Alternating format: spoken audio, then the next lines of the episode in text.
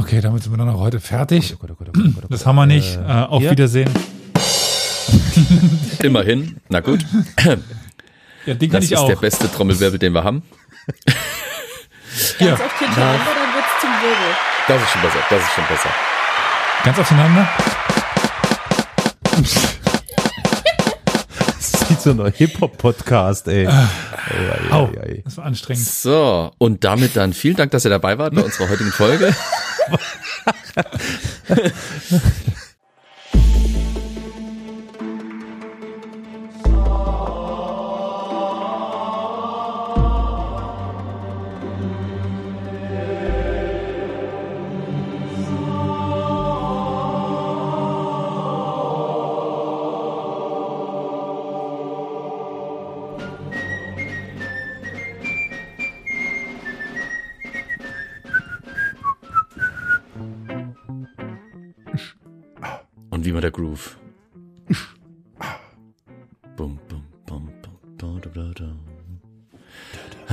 der Groove verklingt und wir sind wieder mal da.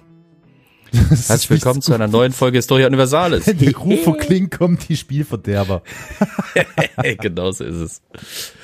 Äh, ja, heute mal wieder eine Folge von mir, äh, ganz groovy-doovy, ähm, aber ihr habt schon gehört, ich bin nicht alleine. Wie immer ist unser musikalisch versierter Carol dabei. Hallo Carol. Ja, glaube, versiert können wir streichen. Äh, du Arschgeige. Äh, Entschuldigung bitte, ich, Ja, ich, ich kann nicht- zumindest ein Instrument, wenn es auch die Arschgeige ist. Ich kann auch ein Instrument. Und das ist nicht nur die Arschgeige. Also ja, vielen Dank, hallo, guten Tag, äh, guten Abend, guten Morgen, guten schönes Leben. Ihr habt ihn auch schon gehört am Rektaltriangel äh, äh, Gerät. Unser müder, aber anwesender Elias. Ja, guten Abend. Jung und matt. Und natürlich die Background-Sängerin mit der engelsgleichen Stimme, unsere liebe Victoria ist auch wieder dabei. Hallo. Ihr spielt auch Instrumente? Da müssen wir uns später drüber unterhalten. Welche Ja, die. Arschtrompete und das Rektal, die Rektaltriangel. Nein. Ja, und Carol? Klavier. Ja, nee, Die Arschgeige. Das ist die Arschgeige. Klaviere. Oh. Oh, der Kleine Herr spielt Klavier, das ist aber sehr interessant. Für ein Ossi? Bravo, sehr gut, sehr gut. Ich kann auch die Pauke trommeln. Das ist nichts. Montags, montags. Habe ich mich schon über den Zuckerpreise aufgeregt? Ja, ne? Also, Ja.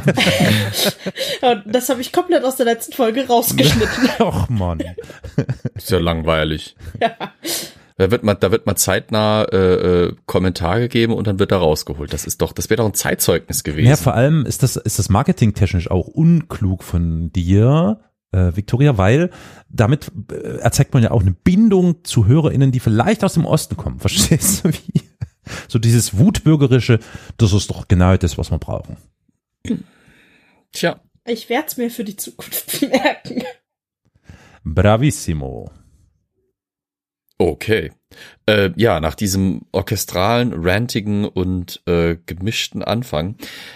Kinders, ihr habt es wahrscheinlich schon gesehen an dem Namen der Folge. Endlich ist es soweit. Nach mehrfacher Forderung, endlich haben wir die Schlacht von Cressy. Das wäre jetzt der Punkt für einen Trommelwirbel oder sonst irgendwie sowas. Okay, damit sind wir dann auch heute fertig. Das haben wir nicht. Äh, Äh, auf? Wiedersehen. Immerhin. Na gut. Nee, also mal äh, ohne Scherz jetzt, nachdem wir uns in Folge 142 bereits mit einer der großen Schlachten des Hundertjährigen Krieges beschäftigt haben, nämlich Agincourt, hört's euch an, sie ist ganz toll, äh, in welcher eben Heinrich V. oder Henry V.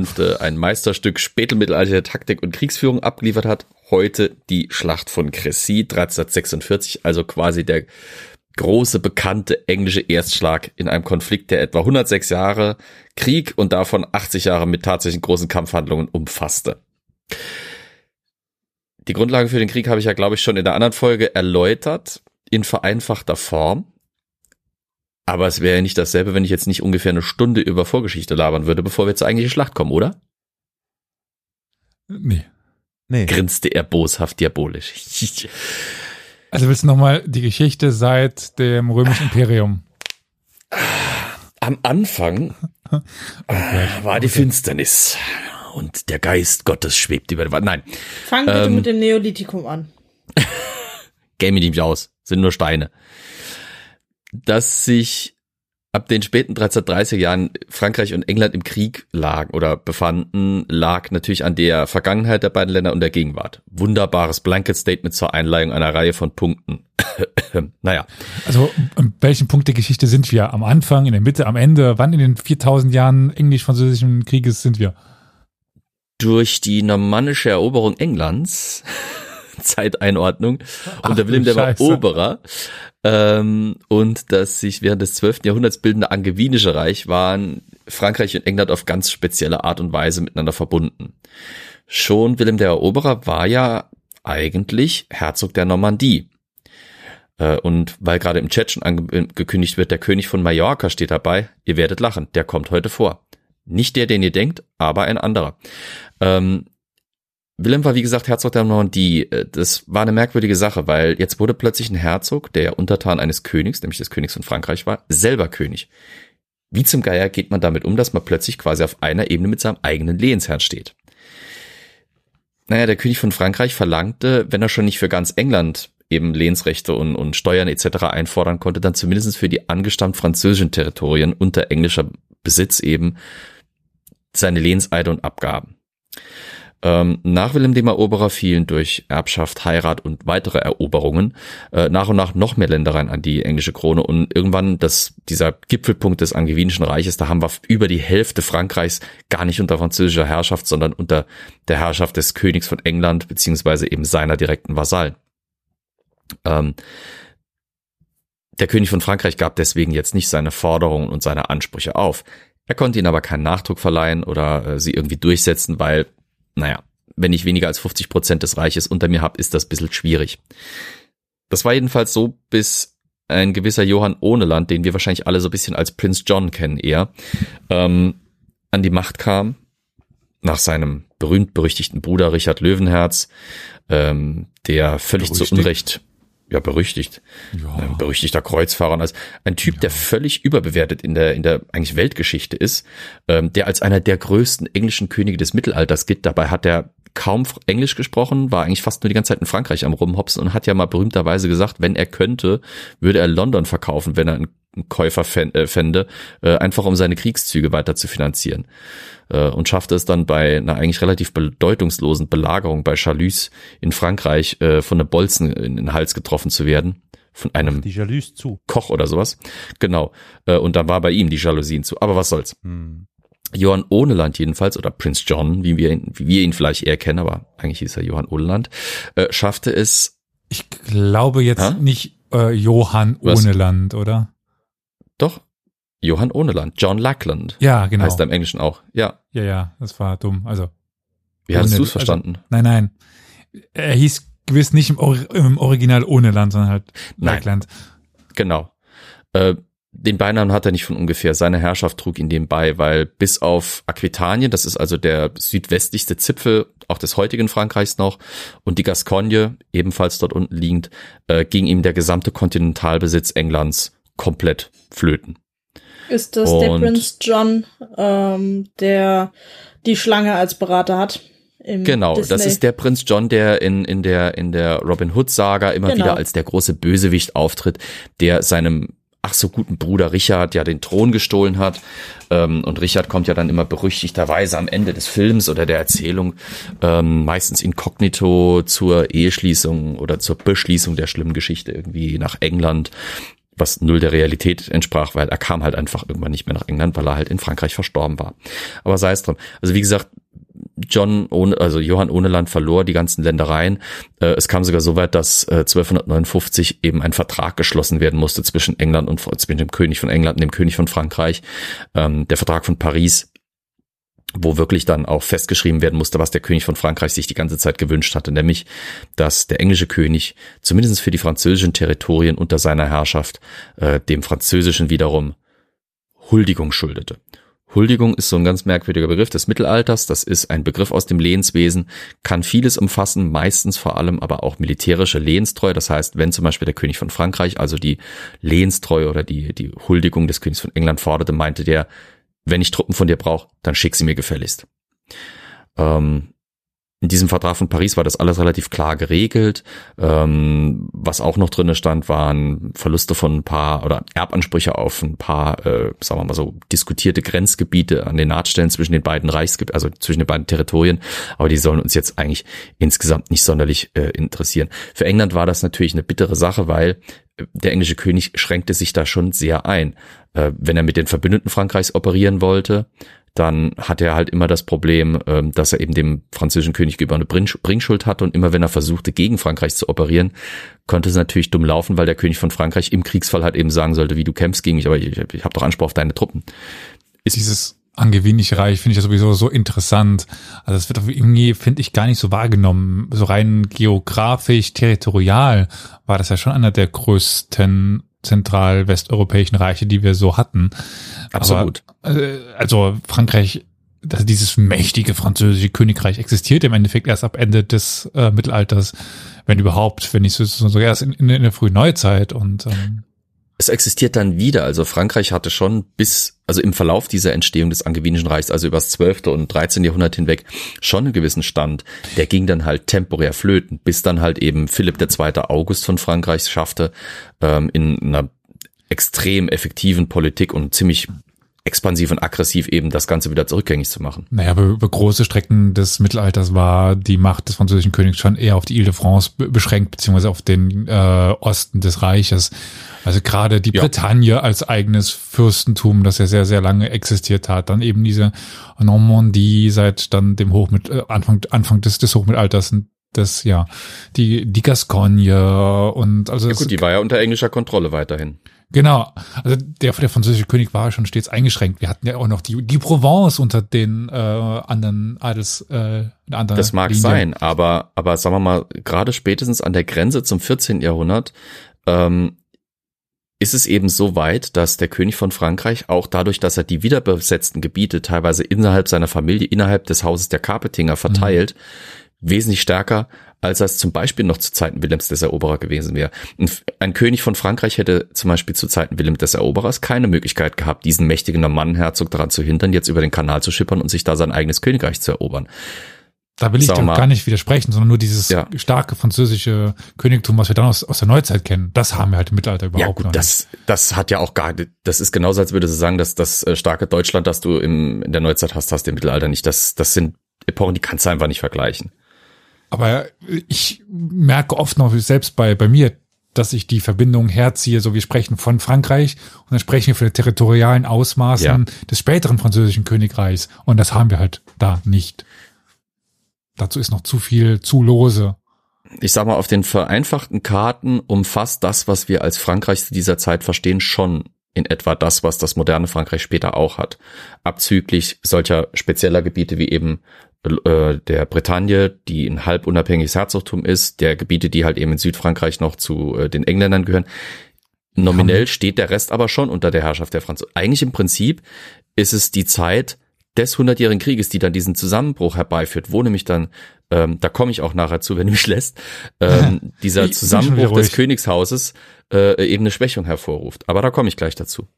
Ähm, einige Jahrzehnte lang funktionierte das, was ich jetzt erzählt hatte, also diese, diese Regelung, in Frankreich gibt es zwar noch englische Territorien, der englische König schuldet dem König von Frankreich dafür eben diese Huldigung, aber insgesamt kommen die miteinander klar, ganz gut.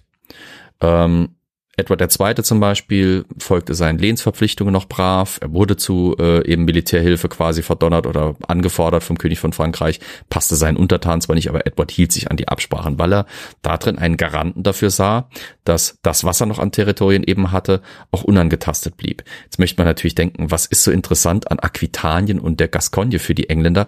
ist ein wichtiger Handelsumschlagsplatz. Ähm, einerseits war Aquitanien und äh, die Gascogne ein wichtiger Umschlagplatz für englische Waren, vor allem Wolle und Tuch.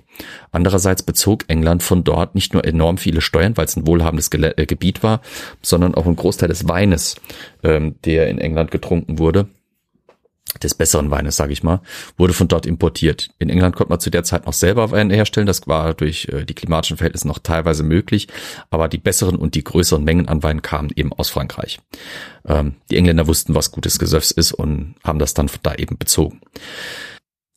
Edward II. war aber eine historisch unglückliche Figur, 1327 dann gestorben und ihm war sein minderjähriger Sohn Edward III. auf den Thron gefolgt und den es auch heute in guten Teilen gehen soll. Dem wiederum machten seine Mutter, Isabella von Frankreich, und deren Lover, Roger Mortimer, äh, der First Earl of March, äh, ihre Herrschaft, seine Herrschaft streitig. Edward III. war noch minderjährig, das heißt, er konnte noch gar nicht selbst herrschen.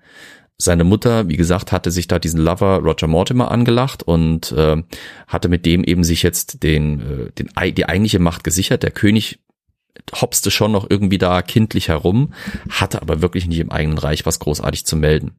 Das änderte sich nach einer Weile zu seinem 18. Geburtstag, setzte äh, Edward sich durch, ähm, setzte seine Mutter fest und in ein Gefängnis und ließ den Earl of March hinrichten, aber ähm, das spielt für uns jetzt heute erstmal keine Rolle. Zwischendrin allerdings äh, war 1325 der gute Eddie III. erstmal nach Frankreich gereist, um traditionell eben sein Lehnseid gegenüber Charles dem, oder Charles dem Vierten von Frankreich zu beteuern, ganz in der Tradition seines eigenen Vaters. Und ähm, ich sag's mal so, äh, wenige Jahre darauf, 1328, äh, muss Eddie ziemlich erschrocken gewesen sein, so wie der Rest von Europa, als dieser Charles, dem er gerade, äh, ich will Charles jetzt die ganze Zeit sagen, wegen Charles III., als Charles, ähm, völlig, ja, mehr oder, ja, mehr, mehr, mehr, Karl, mehr oder weniger überraschend ähm, ja, wir haben gleich noch einen Karl, den, einen anderen Karl den vierten, deswegen habe ich ganz bewusst nicht die deutsche Version genommen. Aber dieser Charles der vierte starb dann eben ähm, mehr oder weniger überraschend, aber auf jeden Fall ohne Erben, männlichen jedenfalls. Es war ziemlich blöd, weil als Charles eben den Löffel abgab, ähm, war seine Frau noch schwanger, gebar aber eine Tochter. Er hatte schon eine Tochter mit äh, seiner Gattin, das war, äh, wie hieß sie nochmal, äh, Jeanne d'Evreux, ähm, also Johanna von Evreux. Ähm, was bitter für die karpetingische Linie war, dass man erst 1316 äh, in dem Versuch, eine Erbkrise zu verhindern, ein neues Gesetz äh, erlassen hatte, das angelehnt an die salische, an das salische Erbrecht im Prinzip die Erbschaft durch eine Frau abgeschafft hatte. Sollten wir vielleicht gerade mal was zu Saarländ zu Saarländischen, ja. oh Gott, bin ich müde. Zu saarlichem Erbrecht sagen. Äh, ja, wenn du willst, kannst du gerne mal gerade zum saarländischen Erbrecht. Jeder muss eine, eine Leona und eine Flasche Maggi an seinen Lehnsherrn abgeben. Ne? Ähm, ja, ich weiß nicht, vielleicht, vielleicht willst du das jetzt gerade mal vor dem Beispiel ein bisschen kontextualisieren. Also geht ja im Grunde darum, ob eben über die weibliche Linie geerbt werden kann genau. oder nicht. Das, das saalische Erbrecht ist, wenn man es ganz auf die essentiellsten Bestandteile runterbricht, ähm, nur Männer können erben. Nur im äußersten Notfall darf über eine Frau geerbt werden. Oder überhaupt eine Frau erben. Ähm, die, dieses Gesetz von 1316 war aber nochmal eine Verschärfung, weil es eben wirklich die Erbschaft auch durch Frauen komplett ausschließen sollte. Es war also, äh, manchmal wird es als das, die Abgrenzung zwischen lateinischem und germanischem Erbrecht gesehen, also dieses eher germanisch geprägte, also ähm, eher aus dem deutschsprachigen oder deutschstämmigen Raum stammende Recht, hatte mehr Zugeständnisse gegenüber Frauen im, in, der, in der Erbfolge das salisch-lateinische Recht war halt eher strikter auf die, ähm, auf die reine männliche Erbschaft ausgelegt. Das hatte Vor- und es hatte Nachteile. Also gerade wenn es genau. in der männlichen Linie weitergegeben werden sollte, äh, weil wenn man ja heiratet, dann offiziell nach mittelalterlichem Verständnis kann das ja dann die, die Linie wechseln und wenn es halt eine Frau eigentlich vorher dran ist und wenn dann das ver verboten wird, dann kann es halt zu einem entfernten Verwandten vielleicht nochmal springen, der aber dann den Namen weiterträgt, der Dynastie und so weiter. Genau. Ja, aber je, je nachdem, wenn halt nur eine neue Frau über ist und die nicht erben darf, dann gibt's Erbstreit und so weiter. Ja. Richtig. Wie gesagt, jetzt war es halt ganz bitter. Charles Gattin äh, gebiert eine weitere Tochter. Das bringt erstmal den Carpetinger nix und so steht das Haus vor einer Erbkrise, weil ähm, Charles war quasi schon äh, der, ich glaube, der dritte Bruder aus seiner Generation im Bunde, der ohne männlichen Erben gestorben war. Und damit endete hier die alte fränkische carpetingische Hauptlinie des Königshauses Frankreichs. War bitter. Ähm, konnte man insofern umgehen, als dass der französische Adel dieses Gesetz eben umsetzend den nächsten männlichen Verwandten, ähm, äh, einen Cousin Charles des ausfindig macht. Und das war, was heißt ausfindig macht, sie mussten nicht lange suchen, er war ja schon da und er stand auch schon mit ziemlich stolz geschwellter Brust, denke ich mal, direkt äh, auf der Kant, auf der, auf der Schwelle. Ähm, Philipp von Valois. Er übernimmt nun die Herrschaft und begründet damit auch die Herrschaft des Königshauses der Valois. Ähm, ein ganz krisengebeuteltes Haus. Äh, ich will das nur so am Rande erwähnen. Die hatten äh, einige Probleme mit man weiß nicht, ob es incestuös bedingt war, aber auf jeden Fall hatten sie einige Könige, die leider Gottes schwachsinnig wurden. Und äh, es, es galt quasi schon als, als Unglück, äh, mit den Valois eng verwandt zu sein, weil da halt dieser, dieser Tropfen Wahnsinn äh, irgendwie dann in allen möglichen Dynastien, die man in sie eingeheiratet hatte, aufpoppte. Philipp, der, äh, Philipp äh, von Valois übernimmt jetzt als Philipp der Sechste den Thron und das stinkt jemanden ganz gewaltig. Mhm. Und ihr denkt euch wahrscheinlich schon wem. Den Dritten, aber Victoria will, will was sagen. Richtig. Ja, ich wollte nur nachfragen, ob die Valois auch die waren, die dann, oder in die dann die berühmt berüchtigte äh, Catherine äh, de Medici eingeheiratet hatte. Meines Wissens nach ja. Die Valois müssten doch eigentlich das alles, also ich meine, die französischen Könige waren ja eigentlich sowieso super lang an einer Macht, eben diesen ja. Liniensprung, aber im Grunde sind das ja eben, wie du sagst, alles Carpetinger. Äh, ja. Und die Bourbonen sind ja dann eine weitere Nebenlinie. Genau. Ja. Äh, deswegen wird ja auch dann Ludwig der äh, 16. Äh, als äh, doch der 16. als äh, Louis äh, Capet hingerichtet, weil das sein bürgerlicher Name dann wieder wird. Ja. Angelehnt an das alte Königsgeschlecht. Hm.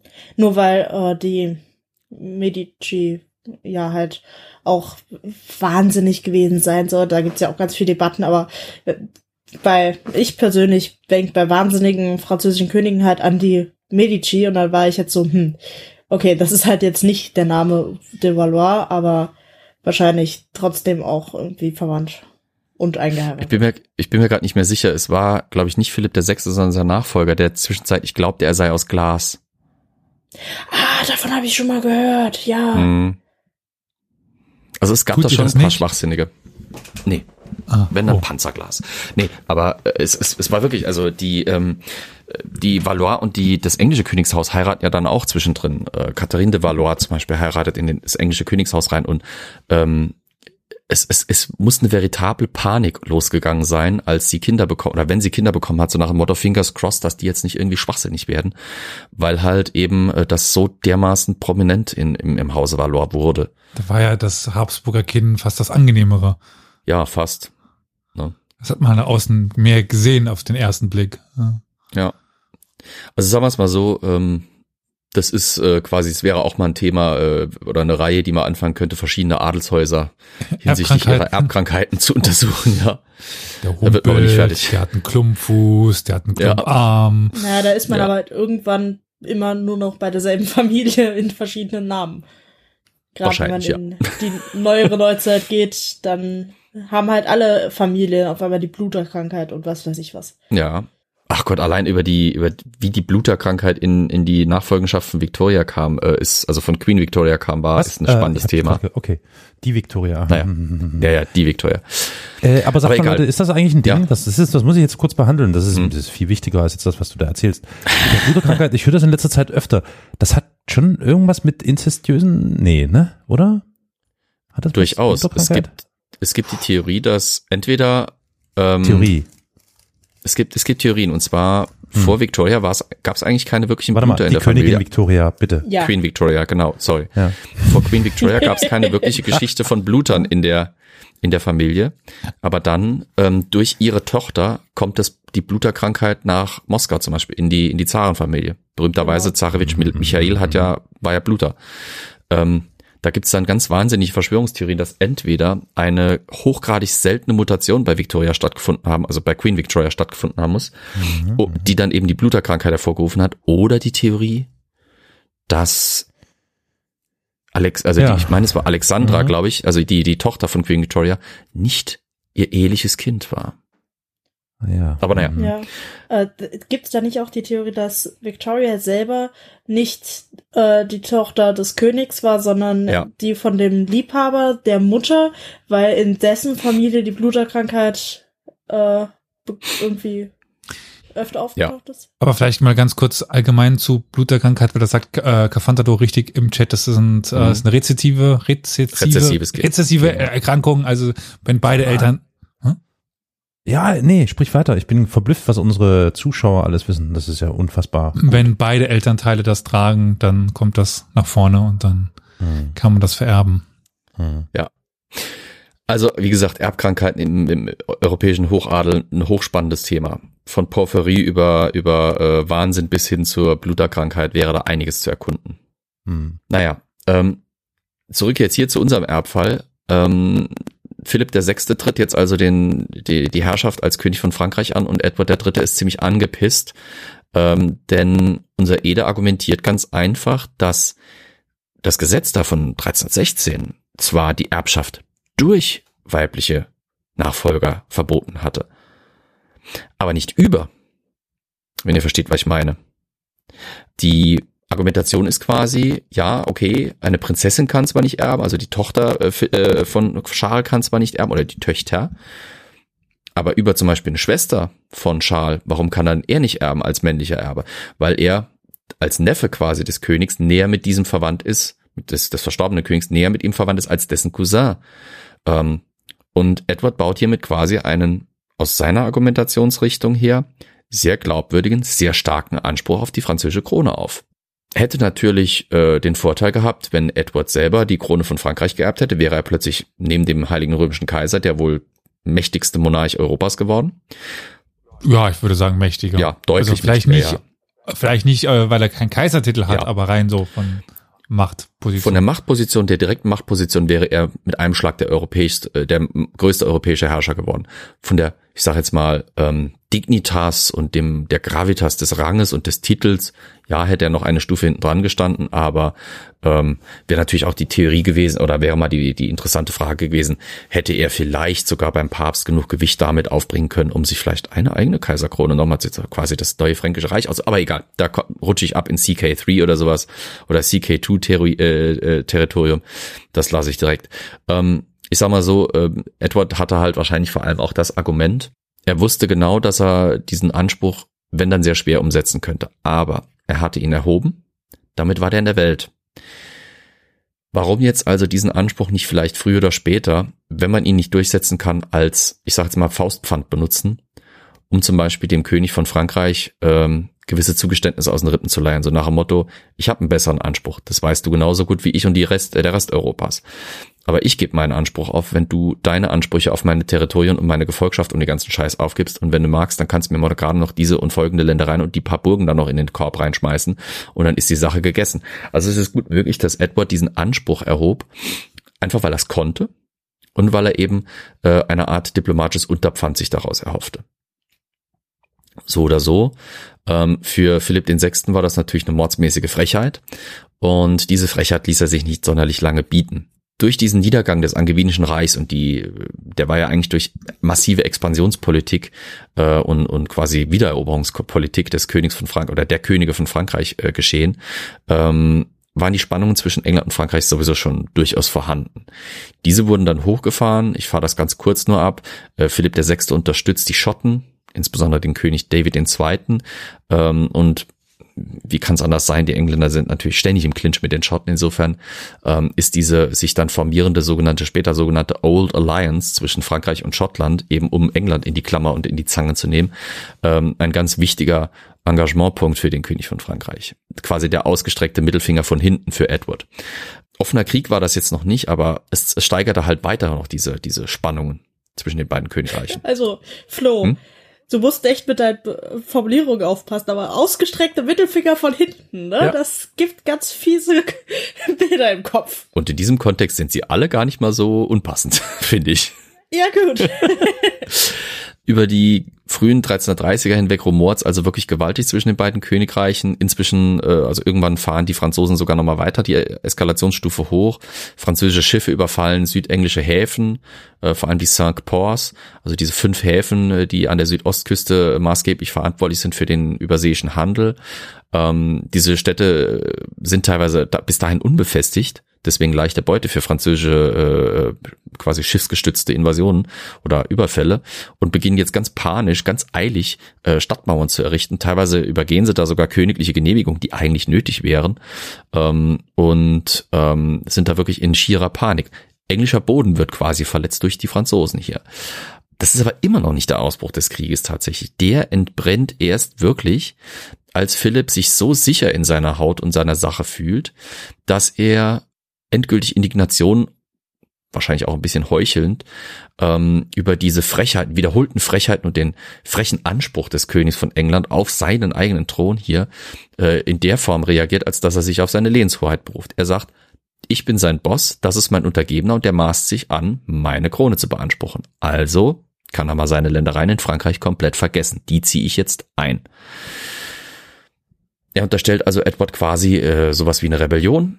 Damit sind dessen Ländereien hinfällig und quasi kurz nach der Erklärung beginnen französische Truppen damit, englische Burgen im Grenzgebiet Aquitaniens, äh, des Poitou und der Gascogne zu besetzen und versuchen da eben ähm, die englischen Lande dort einzuziehen.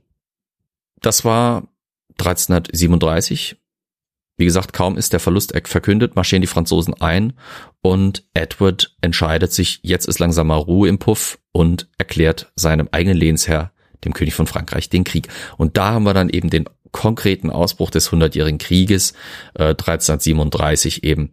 Ähm, der König von Frankreich eskaliert die Sache so weit, dass er eben sich wagt oder dass er eben sich so sicher fühlt, dass er die äh, letzten paar englischen Franzo äh, Territorien auf dem, auf dem kontinentalen Festland eben einzieht. Und das will sich Edward nicht gefallen lassen. Jetzt will er den Krieg erklären, oder hat er den Krieg erklärt, jetzt will er loslegen, da hat er aber ein Problem, er braucht erstmal Verbündete. Ähm, England alleine ist nicht in der Lage, gegen Frankreich zu bestehen. Das ist ihm klar. Ähm, oder so, davon geht er erst einmal aus.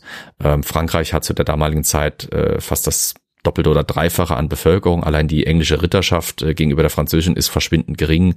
Ähm, der französische Adel umfasst teilweise das Vierfache dessen, was der englische auffahren kann. Also wirklich an reinen Nummer, nicht an den, an den Gefolgschaften, sondern es gibt einfach äh, ein Vielfaches an Grafen und, und Herzögen in Frankreich im Vergleich zu England, wo das Ganze relativ überschaubar ist und durch den schwarzen Tod, der ja dann auch im, im 14. Jahrhundert durchwalzt, nochmal überschaubarer wird. Ähm, äh, deswegen sucht sich Edward jetzt vor allem eben auf dem kontinentalen Festland Verbündete. Das macht er relativ händeringend und beutelschwingend. Und nein, Victoria, nicht den Beutelschwingend, den du jetzt vielleicht denkst. Er schmeißt nämlich mit seinem Geldbeutel um sich. Er versucht, ähm, Verbündete sich regelrecht zu kaufen. Ähm, weil er hat keine wirkliches anderes Unterpfand. Er ist noch zu jung, um wirklich Kinder zu haben, die er gewinnbringend verheiraten kann. Er ist halt dann doch nur ein kleiner König unter vielen in Europa. Und der naheliegendste und sinnvollste Verbündete, den er sich suchen kann, ist eben nun mal der Heilige Römische Kaiser und der rührt natürlich keinen Finger für die Inselaffen, sondern der will natürlich da was für sehen. Zumal der Römische Kaiser zur damaligen Zeit äh, 1338 ein Wittelsbacher ist, Ludwig der Bayer und wer sich ein bisschen mit der deutschen Geschichte oder der no. mittelalterlichen Geschichte beschäftigt hat, der ist äh, dem dem ist der Mann ein Begriff. Pfälzer und Bayer gleichzeitig. Nein, Bayer. Ja, Rainer Bayer. Für, für, für, für mich zählt er auch ein bisschen als Pfälzer mit, als, als, Wittel, als Wittelsbacher. Ja, aber kommt aus der bayerischen Linie, also insofern, ne. Ja. Ähm, Ludwig der Bayer ist bekannt als Ludwig der Vierte, ähm, hat sich mit Papst mehrfach angelegt, äh, ist ein, ist ein durchaus umstrittener König. Ähm, ja. Um, um das, um das Mindeste zu sagen. Ähm, er hat seine Fans, er hat viele Feinde, auch heute noch unter Historikern. Ähm, ich stehe ihm so ein bisschen ambivalent gegenüber. Er, er war schon ein ziemlicher Grobian in vielerlei Hinsicht, aber er hat nicht mhm. alles falsch und schlecht gemacht. Also äh, war halt eine ungewisse Zeit und ja. alles, also äh, Machtkampf im, im Reich, äh, keine klassische Dynastiebildung nee. und ähnliches. Er war halt, er war halt sozusagen ein bisschen ein Ausreißer, er war halt Wittelsbacher auf dem Thron. Ich glaube, der erste sogar, oder? Der erste Wittelsbacher auf dem Thron. Man könnte sagen, auch je nachdem der Einzige, aber ja. Nö. War ja später noch Rudolf von der Pfalz, äh, Ruprecht von der Pfalz. Ja, war das nicht ein Gegenkönig? Mm, nee. Oder? Ich weiß nicht mehr. Das ist dann wieder, das ist dann äh, noch mal ein Stückchen später. Ist ja natürlich immer die Frage, wen erkennt man dann an? Also den Gegenkönig oder den anderen Gegenkönig? Also, also ja, das ist die Problematik. Perspektivsache. Aber wir wollen uns ja nicht in die in die äh, heilige römische Geschichte reinstürzen, sonst äh, artet das Ganze völlig aus. Sagen wir es mal so: ich gucke aber trotzdem mal nach. Mach das mal. Edward der Dritte versucht jetzt ganz tief in die Tasche zu greifen, um Ludwig zu bestechen. Das Problem ist, bei diesem tiefen Griff in seine eigene Tasche findet Edward nichts, weil sie ist halt leer. Ähm, Edward muss sich deswegen auf Schröpftour begeben. Er macht sich den wichtigsten Wirtschaftszweig Englands im Mittelalter zunutze, nämlich den Wollhandel. Ähm, Englands Schafe galten als die allerbesten zur damaligen Zeit. Und die englische Wolle war die Wolle, die man in Europa haben wollte. Ähm, jetzt war es normalerweise so, in England wurde diese Wolle massiv produziert. Die wurde dann verschifft, entweder zum Beispiel dann über Aquitanien oder viel häufiger noch über Flandern. Lag nicht nur leer, näher im wahrsten Sinne des Wortes, sondern dort saß auch eine große Tuchproduktion. Ähm, die lebte quasi von englischer Wolle. Ähm, und über diesen Wollexport finanzierte sich England eigentlich wirklich zu, ich weiß nicht, fast 80 Prozent. Das hatte, England hatte sonst kaum Exportgüter, nennenswerte. Aber die Wolle war halt einfach da. Ähm, Edward versucht jetzt in diesen Wollhandel reinzugreifen, weil das ist das einzige, was an, was beständig Geld bringt. Er kann irgendwann Steuern nicht noch weiter erheben. Einerseits, weil das Parlament nicht mitspielen würde. Andererseits, was soll er denn noch alles besteuern? Ähm, anders als in späteren Zeiten steht er noch relativ früh in der Geschichte und kann nicht einfach so ohne weiteres äh, fünf Steuergesetze erlassen äh, oder auf noch alte Steuergesetze zurückgreifen, die erst in, zu diesem Zeitpunkt noch erfunden werden müssen. Er kann halt eben nur in einem gewissen Spielraum operieren und er unterhält einen sehr teuren Hof. Seine Gattin Philippa von Aino, äh, die eben auch aus diesem flandrischen Gebiet äh, stammt, in dem der englische Wollhandel seine Gewinne generiert und zu, to äh, zu toller Wolle und Stoff, äh, zu tollem Stoff fabriziert wird, war eine teure Königin äußerst modisch immer gekleidet. Darf ich vielleicht jetzt noch mal ganz kurz zurückkehren? Also äh, ich möchte dem Ruprecht von der Pfalz natürlich hier nichts wegnehmen. Er war in Anführungszeichen nur König, ja. also römisch-deutscher König. Ähm, das war er aber dann tatsächlich, da will, will ich seine zehn Jahre nicht unterschlagen. Ja. Und Ludwig war tatsächlich auch Kaiser. Ja. Äh, das war ja tatsächlich nochmal bisschen oft tatsächlich. Äh, ein Unterschied, ob man je nachdem König oder Kaiser war. Ja. Oh, nur an dieser Stelle. Ja. Es gab zwei Wittelsbacher als Könige und einen als Kaiser. Wobei es während der Zeit des Königs dann kein Kaiser gab. Also nicht, dass es da doch zwei gäbe oder so. Gut, Flo. Ja. Sorry. Wie kommt Edward jetzt an das Gold für die Wolle, beziehungsweise an die Wolle für sein Gold? Ganz simpel, ich sag's mal so, wenn ihr es euch schön nachlesen wollt, empfehle ich euch einen Roman, nämlich Der König der purpurnen Stadt von Rebecca Gablé. Hervorragend recherchiert, hervorragend geschrieben, sehr anschaulich beschrieben, was da abgeht. Lege ich euch gerne ans Herz. Die vereinfachte äh, Version ist, er arbeitet mit äh, Ausfuhrverboten, der Schaffung von Wollmonopolen und äh, macht sich durchaus ganz bewusst abhängig von einer sehr kleinen Riege sehr erfolgreicher englischer Kaufleute. Der vorderste äh, ist tatsächlich dann William de la Pole, dem würdet ihr in dem Roman begegnen, wenn ihr ihn mal lest, ähm, der sich in diesem Wollmonopolsystem eben zusammentut. Das Wollmonopolprinzip ist, äh, ist, ist ganz einfach aufgebaut. Eine Reihe von englischen äh, Großkaufleuten erklärt sich bereit, dem König ein großes Darlehen zu gewähren. Dafür werden sie zu Monopolisten erklärt und dürfen zu Festpreisen Wolle im ganzen Land ankaufen. Und äh, das ist so interessant, sorry, wenn ich dir da ja. in, ins Wort falle. Also Wolle, was für eine wichtige Rolle ja. das da einfach spielt. Also gerade ja. für für England und äh, auch dann Belgien und so weiter. Es ist super interessant. Wenn ihr mal ähm, die Eröffnung des äh, Parlaments noch heute anguckt, der Lord Chancellor sitzt auf einem Wollsack, einem Woolsack. Ähm, ist immer noch ein Symbol dieser wirtschaftlichen Bedeutung dieses Rohstoffes historisch für England. Diese Monopolsachen, die er da anstrebt, dieser Edward III., sind eine hochinteressante Sache. Es ist aber Wirtschaftsgeschichte nicht mein, mein Fachgebiet. Wie gesagt, lest gerne mal dieses Buch von Rebecca Gablé. Ich finde es da sehr gut beschrieben. Ich versuche das jetzt nicht wieder zu keuen. Ähm, Fakt ist, dass diese Wollmonopole äh, durchaus scheitern, weil äh, natürlich ich gebe ein paar wenigen äh, Kaufleuten das Recht, Wolle zu exportieren, gebe ihnen im Ausgleich für ihre Guthaben, die sie mir gegeben oder ihre Darlehen, quasi die Exportzölle, beauftrage sie aber selber diese Zölle zu überwachen und einzuziehen. Was passiert natürlich? Schmuggel hoch zehn, sodass diese Wollmonopole nie funktionieren. Weil die nicht so funktionieren und nicht das Geld liefern, das Edward quasi ihnen äh, abgeredet hat, ähm, greift er zu, Radik äh, zu einer sehr radikalen Mon äh, Methode, nicht nur einmal, sondern mehrfach. Ähm, er beschlagnahmt Exportwolle. Ähm, er zwingt die Wollexporteure zu diesen Darlehen. Ähm, das Prinzip ist eigentlich sogar relativ simpel. Also Trick 17. Äh, lass die Leute mit Monopolrechten die Wolle aus, also einkaufen, fertig machen für den Export, lasse sie durch die transportieren, lasse die Wolle über den kan Kanal karren, lasse das Zeug in Flandern in Lagerhäuser packen, dann beschlagnahmt das Ding, das Zeug, stell den Besitzern Schuldscheine aus, die dann irgendwie über Zeit, unbestimmte Zeiträume hinweg von der Krone abgesteuert, äh, gestottert werden sollen, wenn die mal Geld hat, was sie nie hat.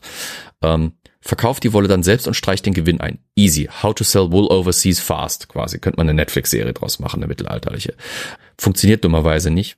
sobald die Kaufleute auf dem Kontinent feststellen, dass der König von England da mit tonnenweise Wolle sitzt und will sie eiligst loswerden, kollabieren die Preise. Und der Gewinn bleibt weit hinter dem zurück, was er sich erhofft hat. Kacke für ihn. Aber naja.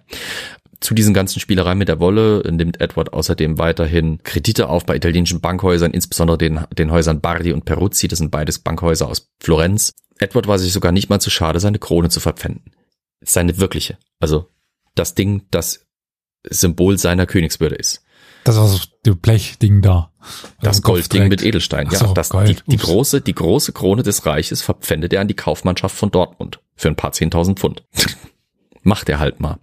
Edward wollte mit diesen ganzen Bemühungen und dieses ganze Geld, das er da versucht hat zu generieren, unbedingt noch einen Kriegszug 1338 unternehmen durch Frankreich. Das klappt aber nicht wirklich. Die Finanzen sind zu wackelig, wie schon gesagt, das Monopol funktioniert nicht, diese Beschlagnahmungsaktion von ihm reicht nicht. Das Geld, was er dafür die Krone kriegt, ist, ist zwar ganz nett, aber es ist ein Tropfen auf den heißen Stein und seine Verbündeten potenziellen, eben der König, äh, Kaiser bzw. Kaiser des Heiligen Römischen Reiches und verschiedene Reichsfürsten, insbesondere in den Niederlanden, Benelux-Staaten heute, ähm, wollen das Geld halt gerne haben. Er, er kriegt im Prinzip äh, das Geld einfach nicht äh, zusammen und seine Verbündeten wollen nur nach Vorkasse für ihn kämpfen, so nach dem Motto. Das ist kacke. Er versucht eine Solo-Kampagne 1339, vor allem eben im Grenzgebiet Flandern, Nordostfrankreich. Ähm, das ist nach anfänglichen Erfolgen die sich so darstellen, dass er halt plündern durch die Landschaft zieht und halt die Leute drangsalierten ausbeutet. Relativ erfolgreich. Ähm, und äh, es kommt dann zu so einer Art durchaus respektablen Interludium bei Flam Flamangerie. Ähm, da tr treffen dann eben seine Armee äh, von etwas mehr als 10.000 Mann auf ähm, die Truppen von Philipp dem, dem Sechsten, der mit knapp der dem Doppelten, also um die 20, 22, 23.000 Mann ihm entgegenzieht. Es kommt zu kurzen Kampfgehandlungen, aber ohne große Konsequenz und im Prinzip Edward sieht ein, dass er keinen Blumentopf gewinnen kann, zieht sich zurück in die Ländereien seiner Verbündeten und Philipp Sechste lässt ihn ziehen. Somit saß der König von England, Edward eben Anfang der 1340er relativ bedribbelt da. Ohne große Erfolge, ohne Knete, ohne wirklich zuverlässige Verbündete. Blöd. Im Jahr 1340 erklärt er sich dann formell selbst zum König von Frankreich. Da hatte er seine Krone im Reichsgebiet noch nicht wieder ausgelöst. Aber das ist ja kein Problem, weil für seine Krönung als König von Frankreich, in Flandern allerdings, lässt er sich eine neue Krone machen, die zwar schweineteuer ist und wesentlich teurer als die Krone, die er ver verpfändet hat, aber was kostet die Welt, ne? Darf ich mich auch König von Frankreich nennen? Kannst du versuchen. Okay. Ist ja keiner da, der sich, dich, der dich dran hindert.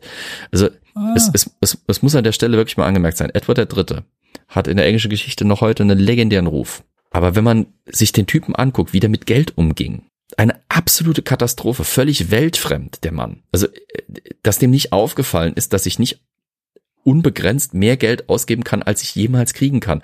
Dass ich meine Krone für Geld verpfände und mir eine neue, die teurer ist, als die, die ich verpfändet habe, neu machen lasse. Für eine Krönung Nennt sich Inflation. Er dachte, weißt du, Kaufkraft mittlerweile und so weiter. nimmt sich völlig beknackt.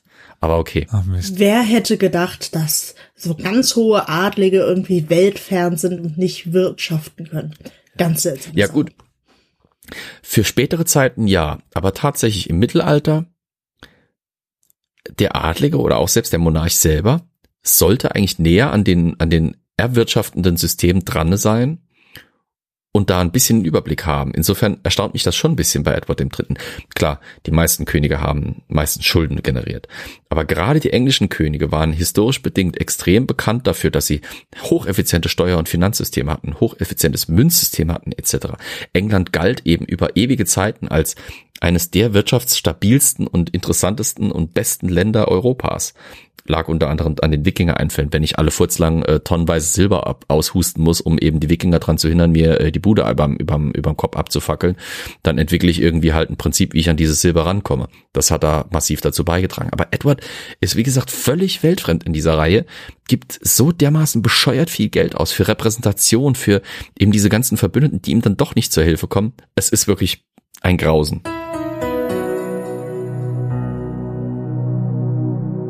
Liebe ZuhörerInnen, vielen Dank, dass ihr eingeschaltet habt. Wenn ihr nach einer Möglichkeit sucht, diesen Podcast zu unterstützen, uns zu unterstützen, dann findet ihr in den Show Notes eine IBAN, auf die ihr uns einmal im Jahr, monatlich, einmal überhaupt eine kleine Summe Geld überweisen könnt, damit wir das machen, was wir momentan machen, diesen Podcast nämlich. Das ermöglicht uns, die Qualität aufrechtzuerhalten und sogar besser zu werden. Und so, dass ihr in Zukunft weitere hoffentlich tolle Folgen dieses Podcasts hören könnt. Vielen Dank an alle, die es schon tun und alle, die es tun werden.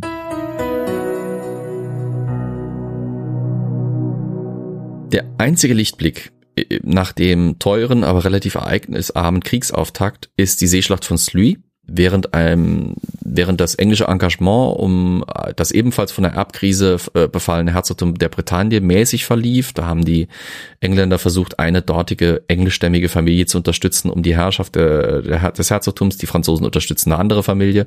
Es kommt meistens zu so, also es kommt über lange Phasen zu so einer Art Pattsituation. Lustigerweise besetzen die von Frankreich unterstützten äh, Anhänger dieser, dieser Brit bretonischen Familie den Norden der Bretagne, die nördliche Hälfte der Bretagne, die Englisch unterstützen die südliche Hälfte. Also geografisch gesehen, strategisch gesehen macht das irgendwie keinen Sinn, aber es ist halt so.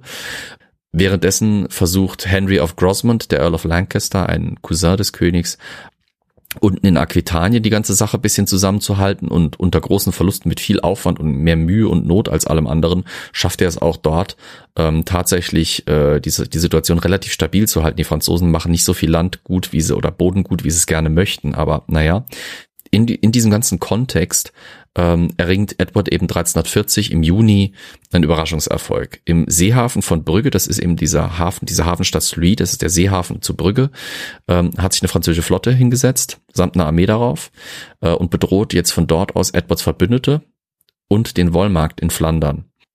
Die Gefahr ist, wenn Edward hier nicht reagiert, wird er von dem einzigen verlässlichen Geldstrom abgeschnitten, den er noch hat eben dem Wollhandel. Auch wenn er drin rumgefuscht und gefuhrwerkt hat, die Kaufmannschaft Englands hat sich nochmal halbwegs zusammengerauft, das funktioniert nochmal, es kommt nochmal Geld ins Land, aber halt eben nur so lange, wie die Franzosen eben nicht in Flandern die Oberhand gewinnen und da halt eben den englischen Wollhandel unterbinden.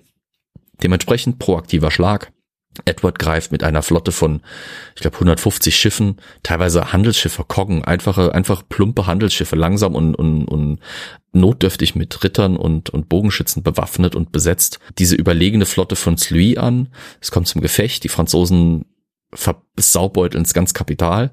Und äh, tatsächlich schafft es Edward eben diese völlig überlegene französische Flotte im Hafen von Sluis zu versenken. Angeblich sind im Hafen von Sluis bei dieser Schlacht so viele Franzosen versunken, dass die äh, Fische im Hafenbecken Französisch gelernt haben sollen. Aber naja, ähm, also es muss Szenen gegeben haben, wo ähm, englische äh, Matrosen, äh, französische Ritter, die auf diesen Schiffen kämpften, eben in ihren schweren Rüstungen einfach über Bord geschmissen haben. Die haben sie gar nicht wirklich bekämpft, die haben sie quasi einfach über die Bordwand gepokt und dann sind die armen Franzosen halt im, im Hafenbecken versunken und sind in ihren Rüstungen ersoffen. Das war also ein furchtbarer, furchtbarer Schlag für die Franzosen. Plus nicht alle Schiffe werden versenkt, viele werden einfach auch erobert und weil wir halt in Brügge nicht in Frankreich sind, sondern in Flandern. Als Franzosen versuchen, von ihren Schiffen in den Hafen und in die Stadt reinzuflüchten, werden sie von dortigen ansässigen äh, Einwohnern abgeschlachtet, regelrecht. Also vielleicht zur politischen Schlag. Einschätzung. Flandern damals war war das schon, ja, müsste schon Teil der Herzogtum Burgund gewesen sein, oder? -mm, nein. War nein, nein, nein. eigenständig noch? War noch eigenständig, ja, ja, ja. ja, ja das kommt alles später mit Burgund.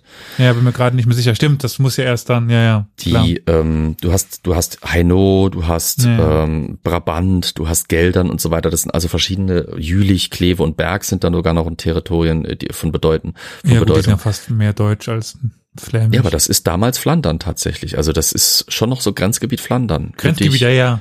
Ja, und zählt noch dazu. Und ähm, gerade durch Heirat, eben zum Beispiel gerade Aino, ist es Hennegau, glaube ich, auf Deutsch, wenn man es ganz auf Deutsch macht, gell? Hennegau. Ja, ja Hennegau. Ja, ne? Ähm, ist ja durch Hochzeit, wie gesagt, äh, Philippa von Aino ist, ist die Gattin Edwards des Dritten, ist also ganz eng mit, ähm, mit Edward verbunden. Dort kommt es auch immer wieder zu Schwierigkeiten. Dort äh, haben wir so spannende Sachen, wie dass sich zum Beispiel Bürgerliche ähm, nach dem Tod des Grafen von Flandern da äh, zusammentun und einer der Bürgerlichen wird wird dann Grafen oder maßt sich an, Grafen Flandern zu werden und sowas. Aber naja, nach Louis ist erstmal so ein bisschen mau, da ist erstmal nicht mal so extrem viel los. Ich springe jetzt einfach mal bis 1346, wir wollen es ja nicht ganz übertreiben, wir haben ja schon 11 Uhr. Ähm, 1346 droht dieser Erfolg von Sluis und diese Gesamterfolge der frühen Kriegsphase wieder zu verblassen. Und jetzt rüstet sich Edward nochmal zu einem großen Invasionsversuch, diesmal allerdings alleine. Er wartet nicht mehr auf die Verbündeten, weil er merkt, er kriegt das Geld nicht zusammen, das die wollen.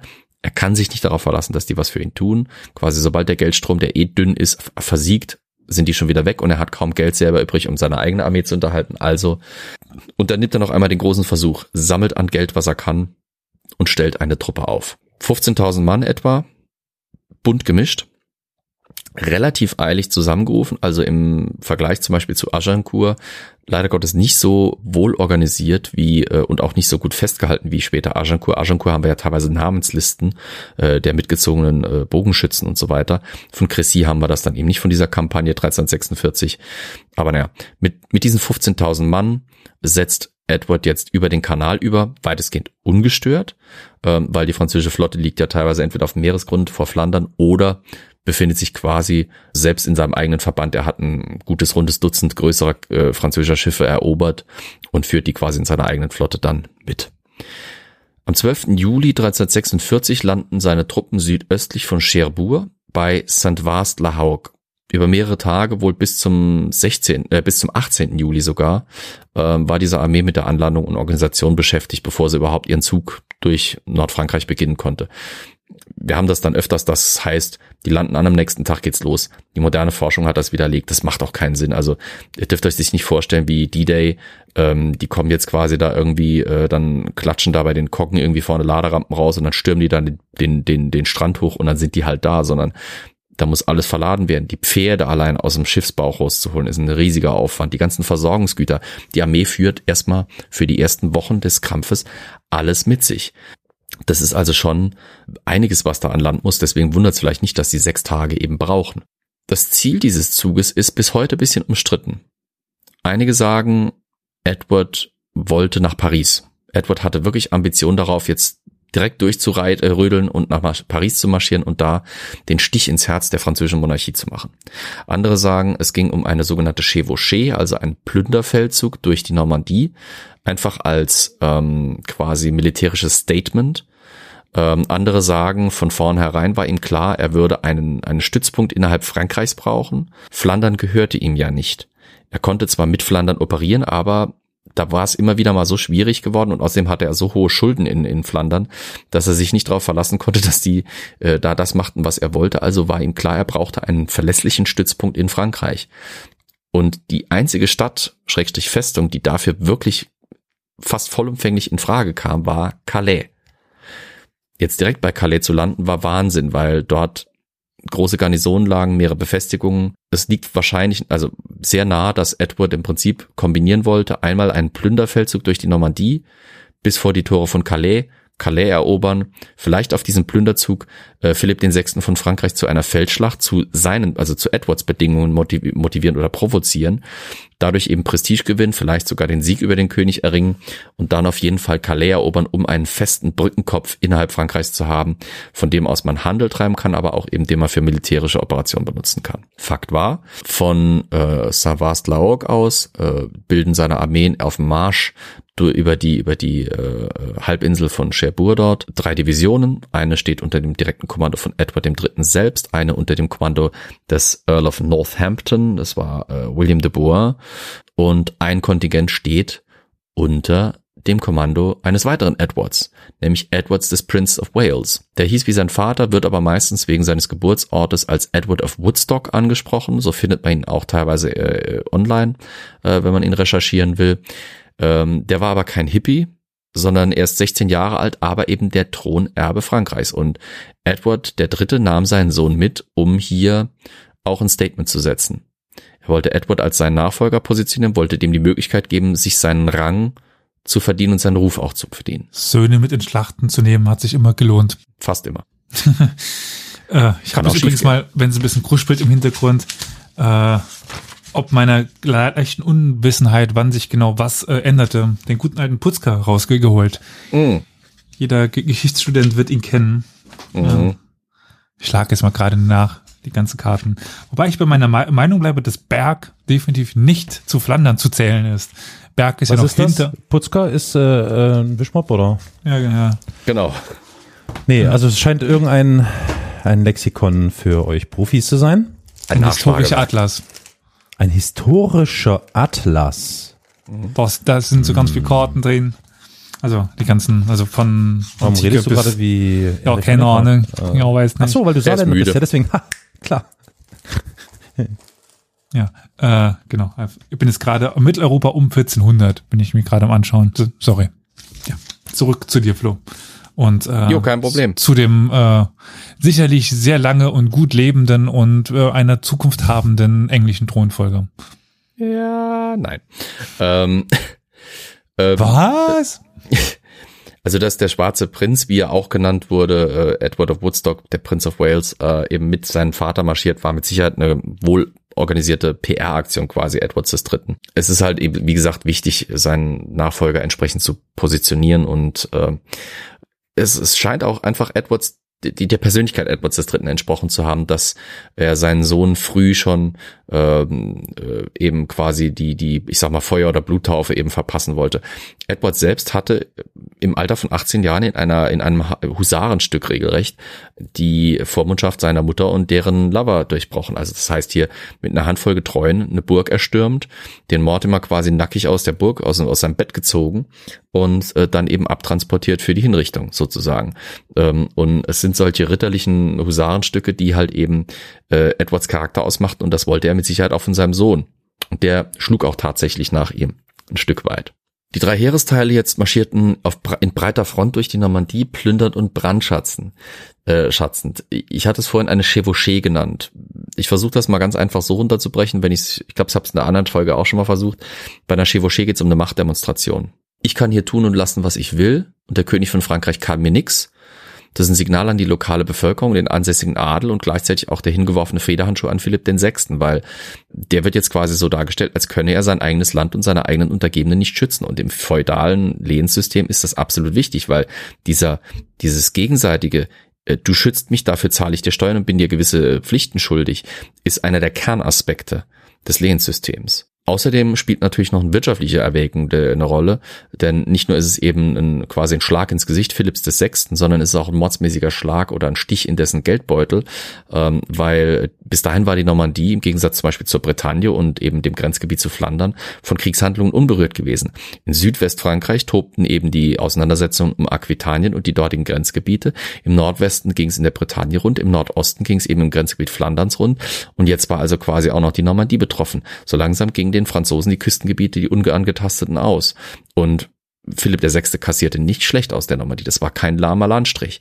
Und der wurde jetzt eben völlig verwüstet. Ähm, die Engländer hinterließen da fast nichts. Also da wurden Gehöfte angesteckt, da wurden äh, Obstgärten niedergebrannt und so ein schöner gepflegter Obstgarten braucht eine Weile, bis er wieder steht. Äh, da wurde alles vernichtet, was irgendwie äh, äh, vernichtbar war und alles mitgenommen, was irgendwie mitnehmbar war. Von eben Lebensmitteln über Wertsachen. Caen die bedeutende Stadt in der Normandie fiel Edward ohne große Probleme in die Hände. Die Stadt wurde tatsächlich gegen seinen Befehl geplündert. Da gibt's so Debatten darüber, wie diszipliniert war die englische Truppe eigentlich am Anfang ihrer Kampagne. Wohl nicht so sonderlich, weil eben Edward es nicht schafft, seine Leute im Zaum zu halten. Aber äh, so schlimm wir das wohl am Ende nicht gefunden haben, weil es fällt einiges an, an, an Wertschätzen und an, an, an, an, an äh, Schätzen für ihn an, an, an Lösegeldern auch wohlhabender Bürger und ihm fällt ähm, der Graf von Ö in die Hände. Das ist nicht irgendwie jetzt ein Platzhalter so nach dem Motto, der Graf ah, fällt mir nicht ein, sondern es ist wirklich Ö, EU geschrieben. Verwandt mit dem äh, Grafen von Ü und dem genau. Grafen von Ä. Genau. Und nicht verwandt mit dem Grafen von Ei. Die Marquise von O. Genau. Die ist ganz wichtig. Ähm, der Graf von Ö war, der Kon war ein Konstabler Frankreichs, also ein militärischer Befehlshaber im Namen der Krone. Das ist eigentlich eine echt arme, arme Sau gewesen, fällt quasi mitsamt Caen Edward in die Hände, wird dann nach England verbracht, um Lösegeld äh, abzuwarten, kann aber sein Lösegeld nie aufbringen, wird vier Jahre später aus der Haft entlassen, kehrt nach Frankreich zurück, um dann dort statt mit offenen Armen willkommen geheißen zu werden von seinem König Philipp IV., der inzwischen ziemlich ein Mütchen zu kühlen hat, wegen der Gesamtsituation, wegen Verdachts auf Hochverrat hingerichtet zu werden. Arme Sau. Aber naja. Er wäre wahrscheinlich lieber in England geblieben, retrospektiv, aber naja. Wie schon gesagt, also in der modernen Forschung haben wir äh, eine Debatte darüber, was das eigentliche Ziel war. Da komme ich jetzt gleich noch ein bisschen dazu, ähm, weil von Caen aus zog Edward nach Rouen, die damalige auch schon gewissermaßen Hauptstadt ähm, der Normandie, ähm, das war allerdings zu stark befestigt. Speer hat er da entsandt, um ihm das äh, eben abzutasten und äh, deswegen wechselt er so ein bisschen die Richtung. Er äh, hört, dass Rouen zu stark befestigt. Die Speer bringen ihm außerdem die Nachricht, dass die, die Brücken über die Seine fast samt und sonders zerstört worden waren. Ähm, seit seiner Ankunft in Frankreich war man äh, nicht, nicht inaktiv geblieben auf französischer Seite.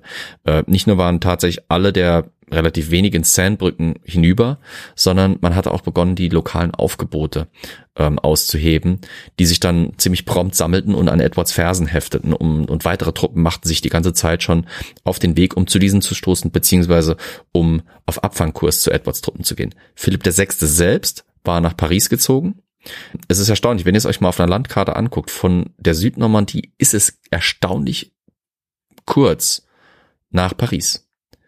Fast ein Katzensprung. Fast, fast ein Katzensprung tatsächlich. Also ähm, im Prinzip die Seine runter und dann ist man da.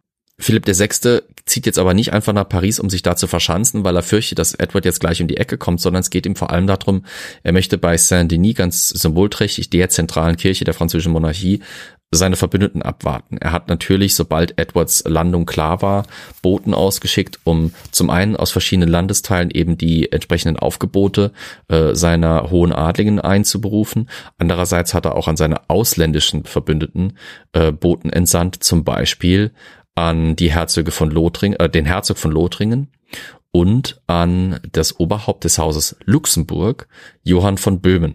Ähm, zu dem kommen wir nachher auch nochmal. Ja, das Oberhaupt von Luxemburg von Böhmen. Hm. Genau. Ähm, ja. Johann von Luxemburg, so heißt er in der deutschen Geschichtsschreibung häufig, war eben Teil dieser Dynastie der Luxemburger. Die waren aber über die üblichen Wirrungen des Mittelalters an die Krone von Böhmen geraten waren eines der mächtigsten deutschen äh, Häuser der damaligen Zeit, große Konkurrenten zu Ludwig dem Bayern, der aber irgendwann dann auch den Löffel abgab. Neben Friedrich und stellten ja auch mehrere Kaiser neben Friedrich II. ist ja Sigismund äh, mein Lieblingskaiser, also Sigismund von, ja. von Luxemburg. Ja, ja. Von Böhmen. ja, ja, Wenzel von Böhm war ja auch Luxemburger. Also äh, wir haben so im, im 15. Jahrhundert diese kurze Zeit, wo nach dem äh, Interludium der Luxemburger, äh, der, der, der Wittelsbacher eben unter Ludwig IV. eine Reihe von Luxemburger Herrschern eben dann äh, mehr oder weniger glücklos auf dem Thron sitzt, bis dann eben Sigismund einmal das äh, Zepter in die Hand nimmt und äh, allen anderen auf den Schädel haut, die ihm irgendwie in die Quere kommen. Und Johann von Luxemburg ist eben der maßgebliche Architekt dieser guten Positionierung des Hauses Luxemburg in der äh, imperialen, äh, heiligen römischen äh, Politik. Philipp VI., wie gesagt, wartet jetzt eben seine Verbündeten ab. Währenddessen äh, zieht Edward vom 7. bis zum 13. August mit seinen Truppen südöstlich entlang der Seine, ähm, bevor er bei Poissy endlich eine, eine Übergang über die Seine eben schafft und sich nordwärts dreht. Poissy liegt 30 Kilometer weg von Paris. Das ist also quasi ein strammer Tagesmarsch. Und Edward macht auch ganz bewusst daraus keinen Hehl, dass er so nah an Paris ist. Poissy wird geplündert, bevor er die Seine überquert und dann nach Norden entschwindet und er schickt extra äh, Detachements aus von seiner Armee, die Ortschaften und Gehöfte bis teilweise unmittelbar vor die Stadtmauern Paris plündern. Also äh, Philipp der Sechste guckt wahrscheinlich von der Ile, äh, von seiner Burg auf der Ile, äh, auf der Ile de, de la Seine ähm, raus auf das Vorland von Paris und sieht da die Rauchsäulen von brennenden Gehöften, quasi in seinem Vorder in, in seinem in seinem Vorgarten ultimative Provokation. Und die lässt er sich auch nicht ultimativ, äh, oder lässt er sich auch nicht ewig gefallen. Edward dreht sich jetzt, wie gesagt, nach Norden und marschiert dort äh, weiter. Ich muss mir auch mal eine Karte jetzt langsam nochmal vor Augen führen, damit ich das äh, besser im Blick habe. Also sorry, wenn ich kurz klicke. Ähm, also am 13. August über, überquert er eben bei Poissy die Seine. Äh, drei Tage später ist er dann in Grisy, das ist also nord, direkt quasi nordwestlich von, von Paris. Und von dort aus geht es dann weiter eben in dieses Gebiet äh, zwischen Seine und Somme ähm, dass er auch wieder plündernd durchzieht. In seinem Windschatten quasi und ähm, ähm, in seinem unmittelbaren Umfeld begleitet durch immer weiter anwachsende französische Kontingente. Aber trotzdem, äh, die, die sind einzeln zu klein, um die, um die Engländer zur, zur Schlacht zu, äh, zu stellen. Und teilweise sind es auch glückliche Umstände, einfach auch das effektive Speersystem, das Edward aufbaut ähm, und nutzt, ähm, das verhindert, dass es hier zu großen Konfrontationen oder, oder größeren Scharmützeln kommt, die nennenswert wären. Edward wendet sich jetzt in Richtung Flandern, wahrscheinlich um seine dortigen Verbündeten zu erreichen, aber wahrscheinlich eben auch, weil er nach Calais will er, ähm, das ist eben eines der wichtigsten Argumente derjenigen, die sagen, es ging von vornherein um Calais. Dieser, dieser, dieser Dreh bei Poissy lag nicht daran, dass er eben versuchte, so nah nach Paris zu kommen, wie er konnte, sondern es war halt einfach nicht möglich, über die Seine zu kommen. Das ist ein erstaunlich breiter Fluss zur damaligen Zeit. Erst bei Poissy findet er eben eine Stelle, wo er drüber kommt, weil das so nah an Paris ist, dass da wohl die Brücken nicht zerstört wurden, weil keiner gedacht hat, dass er so nah an Paris rankommt. Diese hochbefestigte Hauptstadt, wo sich eben eine immer weiter anwachsende französische Armee unter dem König befand. Es macht Sinn, dass er nach Calais wollte. Punkt um.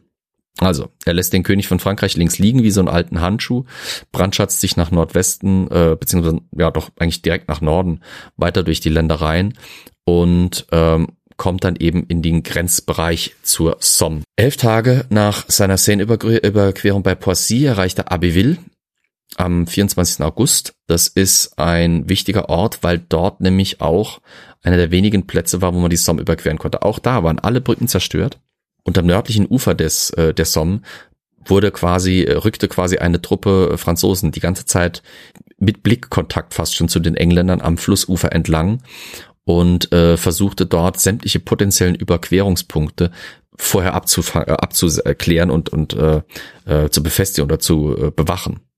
Ähm, tatsächlich äh, schaffen es dann erst äh, bei Blanchetac bei Abbeville die Engländer den, äh, den Fluss zu überqueren. Blanchetac müsst ihr euch so vorstellen, das ist der Mündungsbereich der Somme. Das heißt, da ist dieser ohnehin nicht, nicht gerade unbreite Fluss äh, so weit geweitet, weil das Meer nicht mehr weit ist. Ähm, aber dort liegen noch heute Kalkfelsen so nah unter der, äh, dem Flussbett, ähm, dass es dort eben Furten geben kann. Und durch das Gezei die Gezeitenwirkung, die so nah am, an der Flussmündung zum Meer hier eben äh, einen Effekt haben, wird stundenweise an den Tag, äh, an, am Tag äh, zwei bis dreimal diese Furt passierbar. Das macht sich jetzt eben Edward zunutze. Ob ihm dabei lokales Know-how geholfen hat oder ob er diese Furt tatsächlich selber kannt, kannte, ist noch heute äh, Grund für Debatten. Beides kann plausibel sein. Edward kannte sich durchaus in Nordostfrankreich aus. Nicht nur wegen seiner vorherigen Kampfzüge, Kriegszüge, sondern einfach auch, weil ähm, das ein Gebiet ist, wo durch englische Händler einfach auch genug Know-how mit Sicherheit äh, über den Kanal gekommen war. Bei Blanchetac wird er von einer Truppe unter Godemar de Fay erwartet, also eine französische Truppe mit äh, lokalen Aushebungen. Ähm, das sind die Aufgebote der sogenannten Bayagen. Äh, Im Deutschen nennt man das Balayen.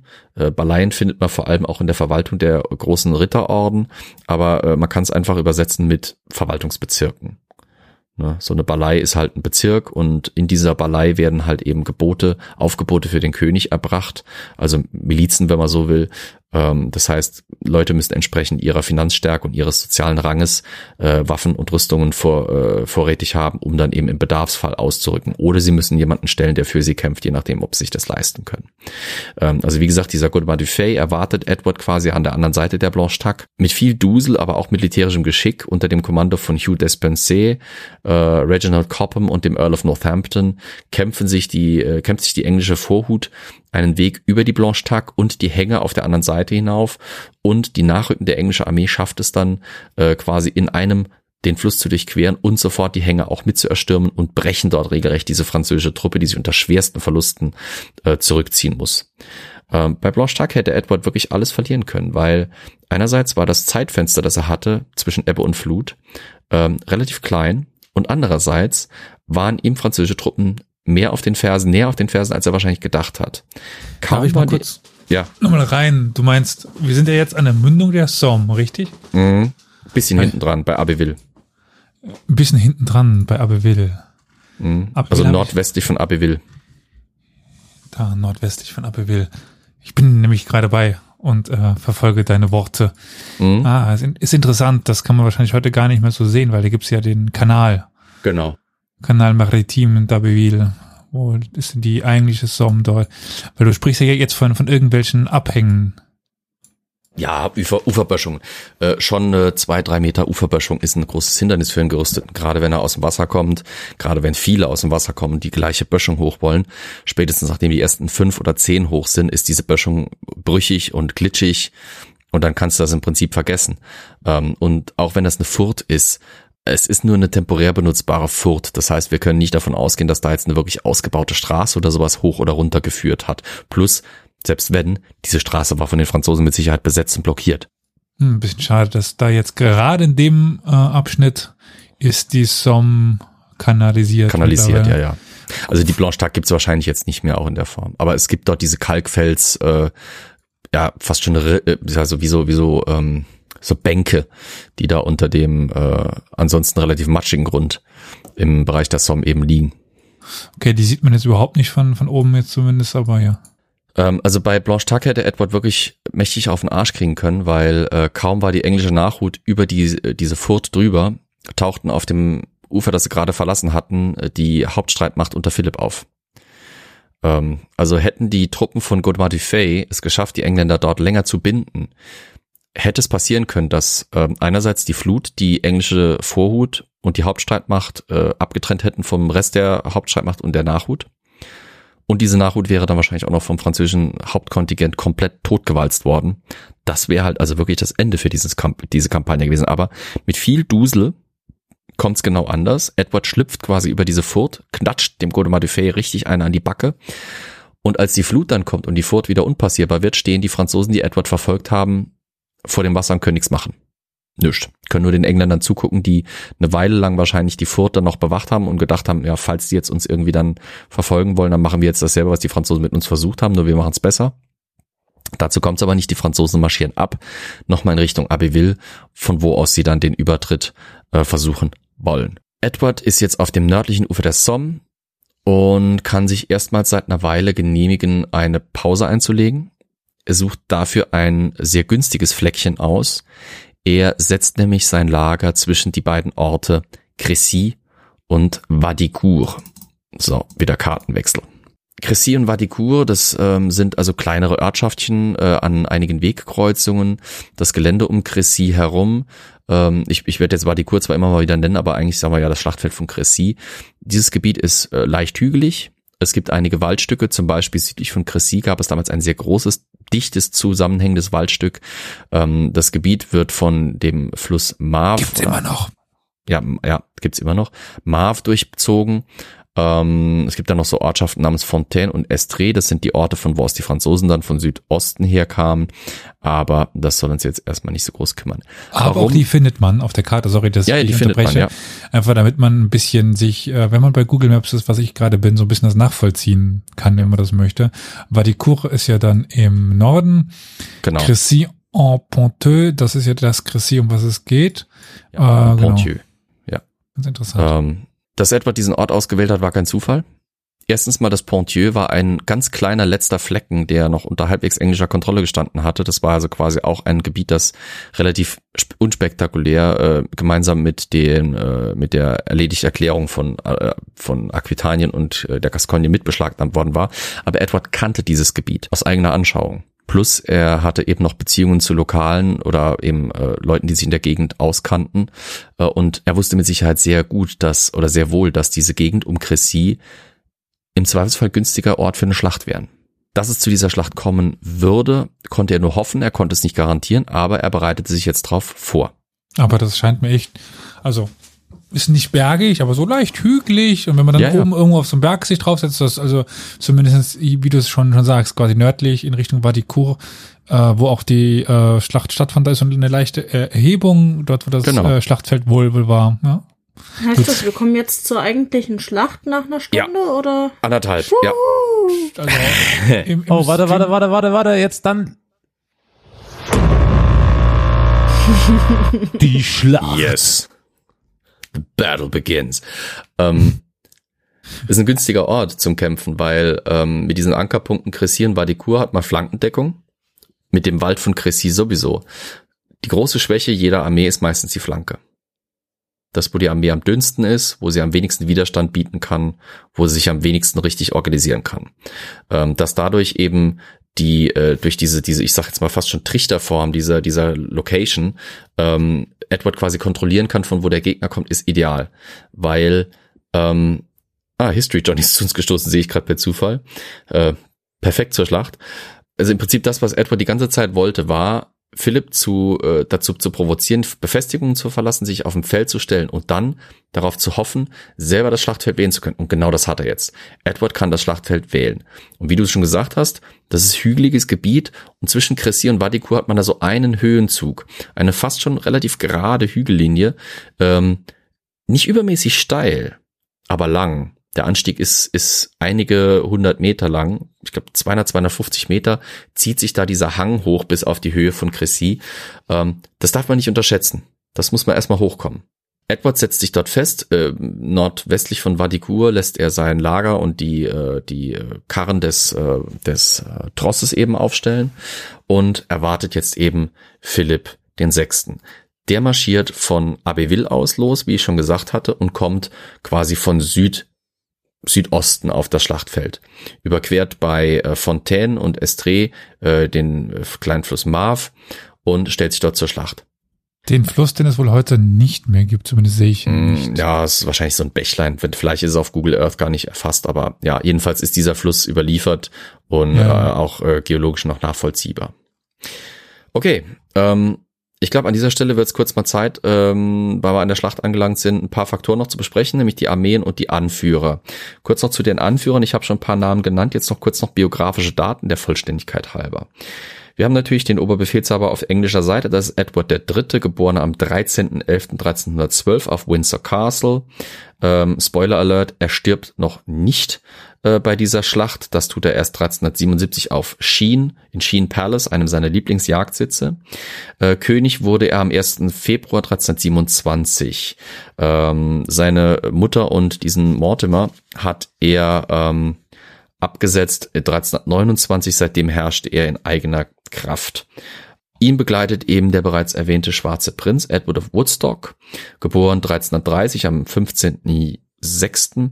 Äh, auf Woodstock Palace, daher auch der Name Edward of Woodstock, äh, gestorben 1376, ein Jahr vor seinem Vater von wegen langes Leben, ne? ähm, auf Westminster Palace, wahrscheinlich an den Nachwirkungen einer sehr hartnäckigen Ruhrerkrankung, die er sich wohl auf einem seiner Feldzüge in Frankreich eben zugezogen hatte.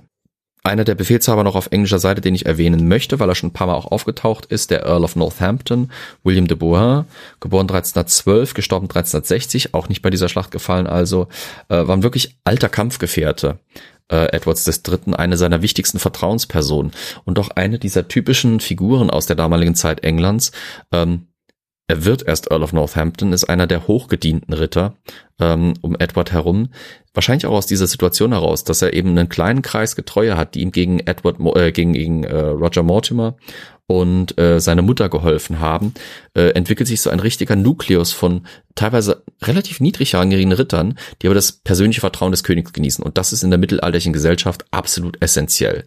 Ähm, persönliches Vertrauen, persönliche Beziehung, daraus generiert sich dann eben auch ein Standing innerhalb der Gesellschaft. Äh, William de Bourgin, ein wohl militärisch extrem fähiger Mann, der halt, wie gesagt, ähm, immer wieder äh, als Anführer auftaucht. Er kommandiert bei der Schlacht von Crécy auch den, wenn wir von vorne auf die Armee, also aus französischer Perspektive auf die Engländer gucken, die rechte Hälfte der Kampflinie. Auf französischer Seite führt eben die Armee Philipp VI. an, geboren 1293 am 17. November in Fontainebleau, auf Schloss Fontainebleau. Äh, wie ich schon gesagt hatte, ab äh, 1328 König von Frankreich. Spoiler Alert, er stirbt auch nicht bei der Schlacht. Er stirbt nämlich 1350 in der Abtei von äh, Colombe, ähm, wird in der Basilika von Saint-Denis beigesetzt, ist einer der vielen Könige, deren Gräber wir nicht mehr haben, weil die französische Revolution es für richtig erachtete, ihre alten Könige und deren Grabmale endgültig ins Vergessen zu katapultieren.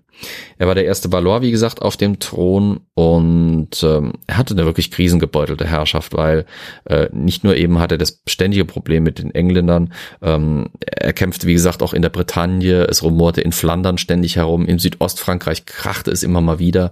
Ähm, und die Auswirkungen der Kampfhandlungen, nicht nur von Crécy, auch der Chevauchés und dem ganzen drumherum, sorgten dafür, dass seine Ländereien außerhalb einiger Hochburgen regelrecht, ähm, die unter seiner Kontrolle standen, wirklich katastrophal waren. Also äh, als König von Frankreich durchs Reich zu reisen, war nicht mehr so leicht. Da brauchte man schon eine gute äh, Leibwache, weil teilweise regelrechtes Chaos im Reich ausbrach äh, unter seiner Herrschaft.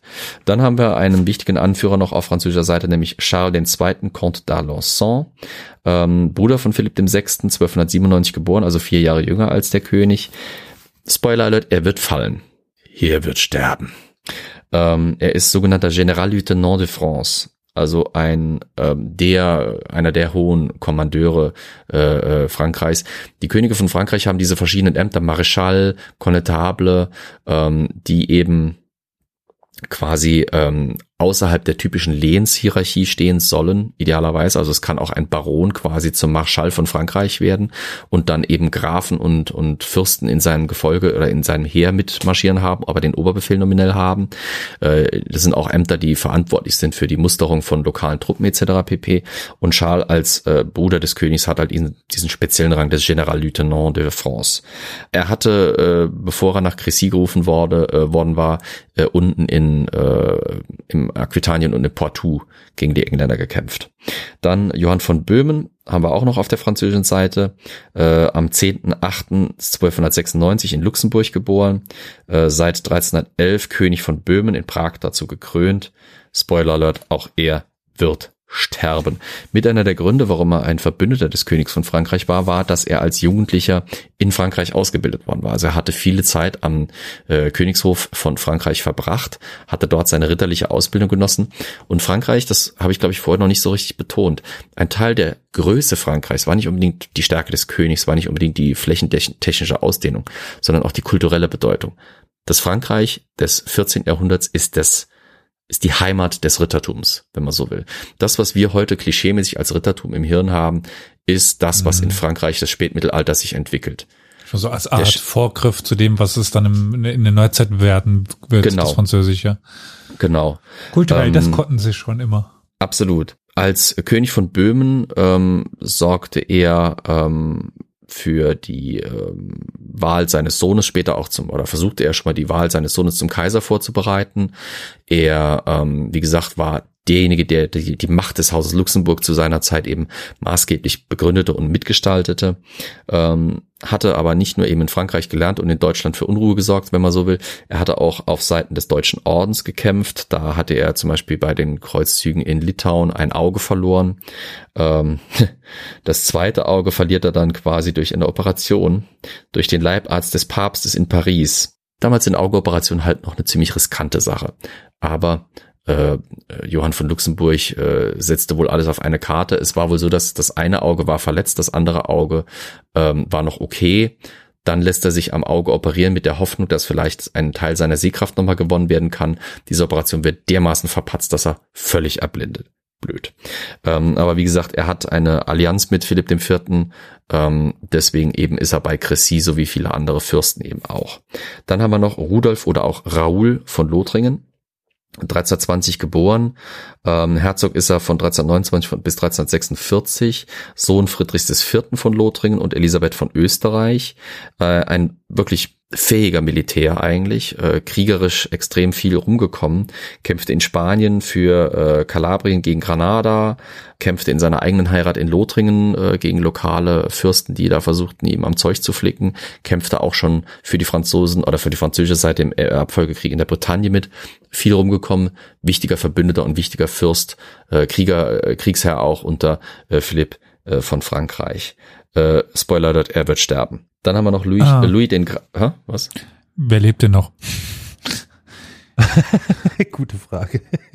Kommen wir gleich dazu. Okay, äh, gut, dann haben wir noch Louis den, gehen. gut, dann aber jetzt Louis den äh, äh Grafen von Sch die Schlacht ja, ich weiß, jetzt wirklich. Du willst, du willst mich soweit haben. Noch einen, Louis den Grafen von Blois-Châtillon habe ich noch nicht genannt. Ein Neffe von Philipp dem Sechsten, Bruder von Charles de Blois-Châtillon, der später dann Herzog der Bretagne wird. Ähm, wir kennen nur sein Todesdatum. Dreimal dürft ihr raten, welches das ist. Schlacht von Chrissy. Richtig. Und da haben wir noch okay. Ludwig den ersten Grafen von Flandern, aber den lasse ich jetzt einfach mal hinten rum. Der stimmt auch bei, der, bei Chrissy? Ja. Ah. Okay, dann aber jetzt. Ihr merkt schon was. Die Schlacht, jetzt aber wirklich ganz ernst, wirklich jetzt aller, wirklich jetzt. Ja, aber wir haben die Armee noch gar nicht diskutiert. Ach so, oh, okay. Aber, aber nee, ich kann leider nicht sowas einspielen. Ich will sonst, sonst so die Armee. Und du weißt doch, Carol, die, die eigentliche Schlacht wird gleich sein, ja, die kommen aufeinander, prügeln kurz ein, alle, alle tot, tot. Schlacht zu Ende. okay. Genau. Wir haben wenig Informationen ganz genau zu den Größen der beiden Armeen. Es gibt aber ganz gute Schätzungen. Die englische Armee ähm, wird zum Beispiel in dem absoluten Klassiker, dem Man at Arms Heft hier, äh, die Armeen von Cressy und Portier zum Beispiel, auf circa 14.000 Mann beziffert. Bei Anne Curry liest man ähm, Zahlen zwischen 10 und 15.000. ich gehe jetzt einfach mal mit den 14.000 aus, ähm, die man einfach so quasi als Mittelwert fast überall liest. Äh, von diesen 14.000 Mann sind etwa zweieinhalbtausend bis 3.000 Mann sogenannte Men at Arms. Der Begriff, den habe ich glaube ich schon in Agincourt ein bisschen erklärt. Ähm, das sind Gerüstete, das können Ritter sein, aber äh, während jeder Ritter ein Man at Arms ist, ist nicht jeder Man at Arms ein Ritter. Das können also einfach auch wohlhabende, besser gestellte Krieger sein, die einfach bessere Ausrüstung haben. Da müsst ihr euch also wirklich in Vollrüstung also Platte und Kette, ähm, ausgerüstete, zu Fuß kämpfende Soldaten vorstellen. Ähm, die Armee äh, verfügte außerdem über äh, ebenfalls knapp zweieinhalb bis dreitausend Speerträger, also äh, mehr oder weniger mittel- bis leicht gerüstete äh, äh, walisische Soldaten, ähm, sowie dreieinhalbtausend Hobilare. Hobilare sind leichte Kavallerie, also nicht ganz Ritter, aber halt eben Berittene mit Lanzen, aber leichter Rüstung. Das größte Kontingent der englischen Armee allerdings waren fast 7000 Bogenschützen, die Edward ins Feld führte. Seit Jahrzehnten war Bogenschießen jetzt schon gesetzlicher verordneter Zeitvertreib für die englische Landbevölkerung und ähm, ja. Aber ich Elias. befürchte ohne Pferde unten drunter, oder? Ohne Pferde drunter. Obwohl Edward im späteren Kriegsverlauf tatsächlich berittene Bogenschützen einsetzte, die allerdings beritten zum Schlacht kamen und dann absaßen und als Bogenschützen oh. kämpften. Oh. Ja. Nachdem ich Victoria heute, nachdem Victoria heute erfahren hat, dass es jüdische und christliche Steppenreiter gab, dachte ich ja, vielleicht ja. jetzt sogar britische, aber nee. Nein. Äh, es ist eine, es ist eine Diskussionssache, ob die zu, zu Pferd auch gekämpft haben. Es, es liegt nahe, dass es durchaus konnten. Ähm, das Problem ist, so Langbögen, wie sie die Engländer benutzen, sind schwierig auf dem Pferderücken. Ähm, in manchen Situationen gut, in, aber, also, ich kann mit dem Pferd anhalten und kann dann über eine Seite des Pferdes hinweg zielen und schießen, aber ich kann nicht im vollen Galopp das, dafür sind die Dinger zu unhandlich. Edward war ganz clever vorgegangen. Er wusste, dass die Bogenschützen ein wichtiges äh, militärisches Pfand waren. Das hat er auch in seinen Schottlandfeldzügen schon festgestellt.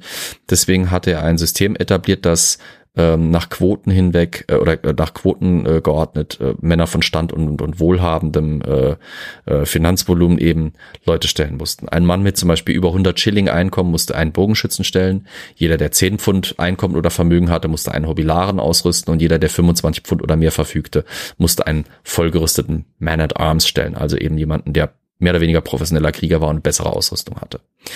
Die englische Armee, wie gesagt, bezog Stellung auf der Anhöhe zwischen Cressy und Vadicourt. Edward der Schwarze Prinz war auf der von der französischen Perspektive aus gesehen linken Seite.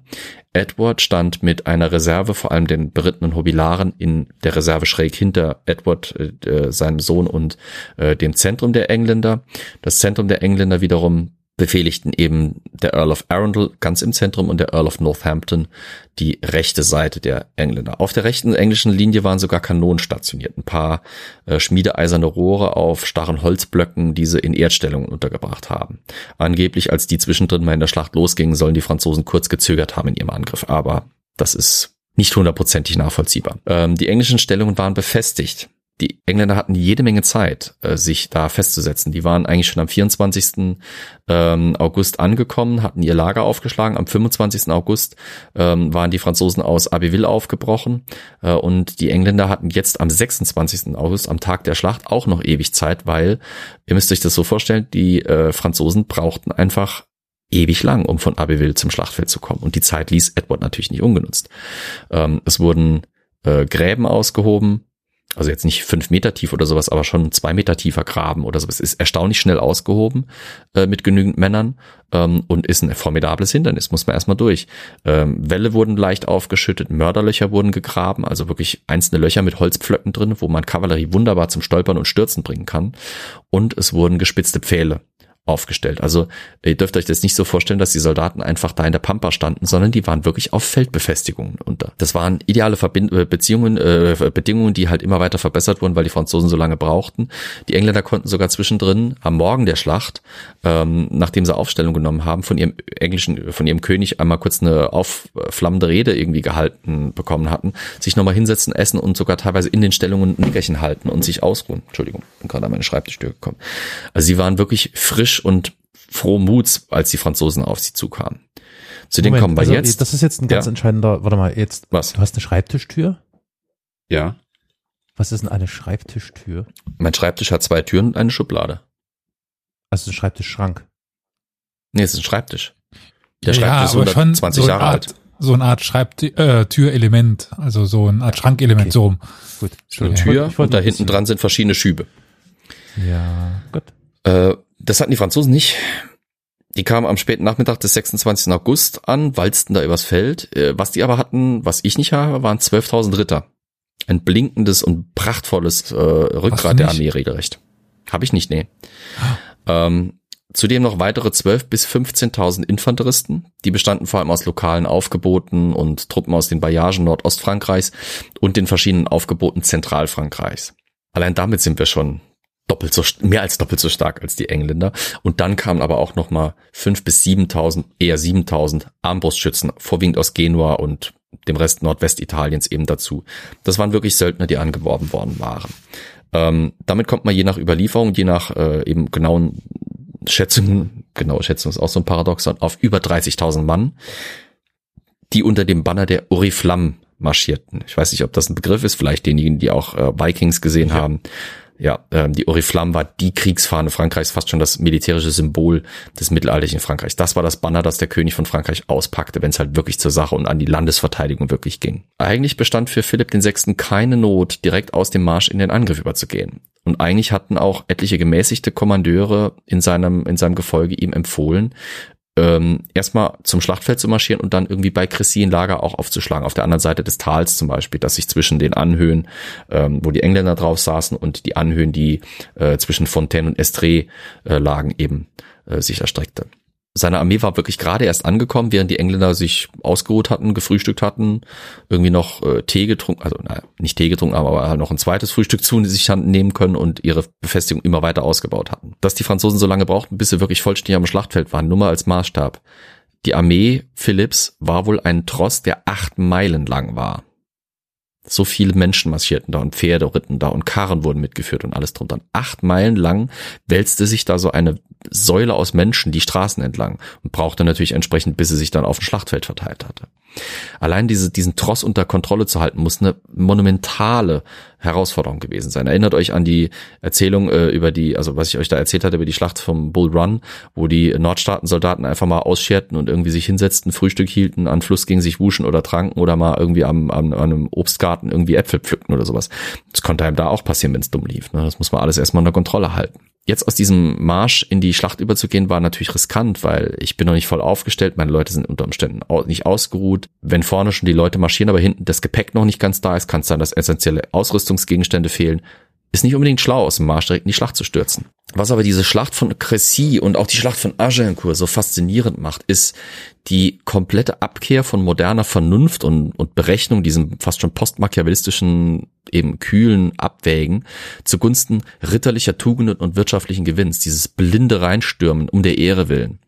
Die hohen Adligen, teils von königlichem Geblüt, wie ich schon eben umrissen hatte, um Philipp herum, sowie die edle Ritterschaft in der Armee, witterten fette Beute und großen Ehrgewinn. Fette Beute in dem Maßstab, als dass die wenigen englischen Ritter auf der anderen Seite und natürlich der König höchst selbst und sein Prinz, der Sohn, hohe Lösegelder erforderten.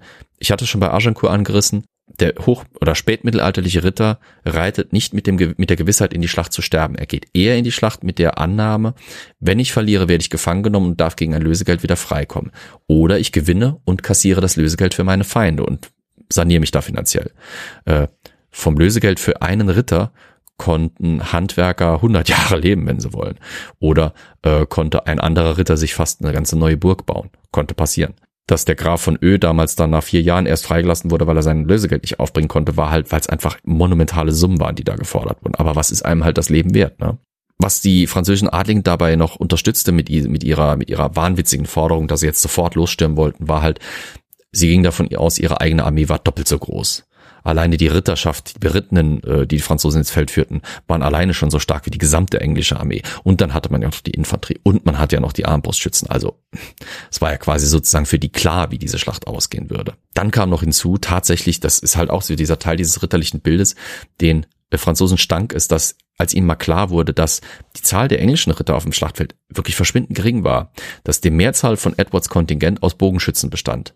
Einfachen Männern für drei Pence am Tag Lohn ähm, kämpften hier gegen die Blüte des französischen Adels, des europäischen Adels, wenn man so will, auch der europäischen Ritterschaft. Das war ein Affront, den wollte man natürlich äh, entsprechend korrigieren. Über den gesamten Nachmittag kehrt, äh, kamen immer mehr französische Kontingente an und, und versuchten sich da in dieses, in diesen äh, Bereich, der, den die französische Armee einnahm, reinzuwälzen und einzuordnen. Das war wahrscheinlich ein ewig langes Chaos. Und erst am Frühabend waren die Truppen dann so weit überhaupt, dass man wirklich Kampflinien und Kontingente ausmachen konnte. Äh, und es war auch um diesen Zeitraum des frühen Abends, wo Philipp die Kontrolle regelrecht verlor über seine Angriffspläne ähm, und dem Druck quasi seiner äh, Adligen nachgab und den Angriff befohlen. Historia Universalis ist ein kostenloser Podcast. Allerdings kostet uns seine Vor- und Nachbereitung jede Woche viele Stunden. Wenn dir gefällt, was wir tun, dann freuen wir uns über eine Kaffeespende über co-fi.com slash Historia Universalis oder finanzielle Unterstützung in Form einer SEPA-Überweisung. Alle weiteren Informationen zu Spendenmöglichkeiten findest du in der Episodenbeschreibung. So, Aufstellung. Ganz kurz. Vorneweg marschierten Genuesaler Armbrustschützen. Die sollten mit ihrem Arm, mit ihrem Bolzenhagel aus ihren Armbrüsten eben den Gegner zermürben. Äh, dummerweise marschierten die ohne ihre Pavisen. Das sind also diese großen, fast mannshohen Schilde, die man in den Boden rammen und mit Stützen irgendwie hinsetzen kann, sodass man sich beim Nachladen der Armbrust, was eine Weile dauert, hinter dieser Deckung verstecken kann. Und die war halt eben gegen Pfeile sicher. Ähm, weil der Zug, der Tross der Armee so lang war, waren die Pavisen quasi noch am Ende der, der, äh, des, des äh, Gepäckzuges hinten dran und äh, weder die Adligen noch Philipp konnten irgendwie darauf warten. Das heißt, die Genueser zogen zwar mit ihren Armbrüsten und Bolzen, aber ohne ihre lebensschützenden Schilde in die Schlacht. Die linke Flanke aus Sicht der Franzosen stellte das Kontingent des Königs von Böhmen mit seinen Rittern aus Lothringen vor allem auch. Darunter übrigens, kleiner Lokalgesichtsbezug, auch Kontingente der Grafen von Saarbrücken und der Grafen von Zweibrücken. Die galten als lothringische Fürsten, waren mit den Luxemburgern in äh, engen Beziehungen und äh, hatten eben in deren Gefolge dann auf Seiten des Königs von Frankreich äh, Stellung bezogen. Ähm, dieses Kontingent Johanns von Böhm war fast komplett, war eigentlich komplett beritten. Ähm, hinter den Genuesern im Zentrum der Armee formierten sich erstmal ein großer Block mit Berittenen, also auch wieder Ritter zu Pferd hauptsächlich, die der Graf von Alençon anführte, der Bruder des Königs. Und hinter diesem großen Block hatten sich nochmal zwei kleinere, halbwegs gemischte Blöcke angesammelt. Nicht gemischt im Sinne von Kavallerie und Infanterie, sondern gemischte Kavallerie. Ritter, aber auch berittene Men at Arms quasi. Ein Block unter Rudolf oder Raoul von Lothringen und der andere unter dem Grafen Louis von Blois. Philipp selbst, also der König von Frankreich, stand mit ausgedehnten berittenen Leibgarden und einer der ganzen Masse eigentlich der Infanterie ganz hinten in Reservestellung. Die Taktik der Franzosen zielte darauf ab, ganz klassisch. Erst sollte der Gegner durch den Bolzenhagel der Genueser ab, äh, zermürbt werden, dann sollte die schwere Kavallerie unter den Grafen von Alençon und notfalls die beiden Blöcke unter den beiden anderen Grafen eben äh, im, im schieren Kavalleriesturm den Gegner zerbrechen und die Infanterie unter dem König sollte dann quasi am Schluss, wenn der Gegner schon in Auflösung befindlich war, reinstürmen und äh, den Rest quasi aufmoppen. Das war die typisch mittelalterliche, spätmittelalterliche ritterliche Kriegsführung. So führte man halt klassischerweise meistens eine Schlacht. Es kam allerdings ganz anders, als die Franzosen sich das ausmalten. Die Genueser rückten vor, und da, was schon im Chat angesprochen wurde, ich vergesse es natürlich nicht, ähm, wird in der Geschichtsschreibung immer wieder von einem kurzen, aber heftigen Gewitter oder zumindest einem Regenschauer gesprochen. Ähm, wie er eben in küstennahen Gebieten gerne mal vorkommen kann. Jetzt denkt man sich, ja, was ist das Schlimme an Regen? Naja, das Schlimme an Regen ist so eine Armbrustsehne. Äh, verliert ihre Spannung, wenn sie nass wird. damals war Regenkacke. Genau für alle Schusswaffen ist es kacke. Für manche Bögen, wenn sie zum Weniger. Beispiel wie die mongolischen laminiert sind, ist es blöd, weil die Laminierung sich unter Umständen lösen mehr, kann. Ja. Genau. Ähm, für eine Armbrust ist es blöd, weil die gedrillte Hanfsehne zum Beispiel wird lockerer.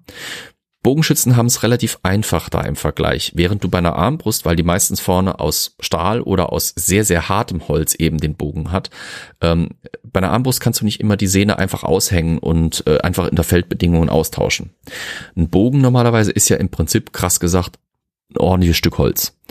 Ähm, Bögen kann man relativ wenn man es eben kann und wenn man auf die Stärke des Bogens gut eingestellt ist, relativ einfach bespannen. Und englische Bogenschützen marschierten auch häufig mit ausgehängter Sehne, die Sehne meistens irgendwie in der Tasche oder im, manchmal in der Google, in der unter der Kleidung irgendwie trocken gehalten. Während also die Engländer während dieses Regenschauers einfach ihre Sehnen aushängten, hatten die Genueser echt die Arschkarte gezogen, weil sie konnten das nicht machen.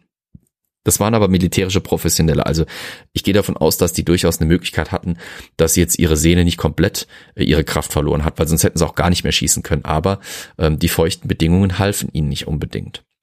Die marschierten jetzt eben nach vorne Ihre Sehnen wurden unter Umständen nass, ihre Waffen waren nicht mehr so voll einsatzfähig und nicht mehr so kraftvoll wie vorher.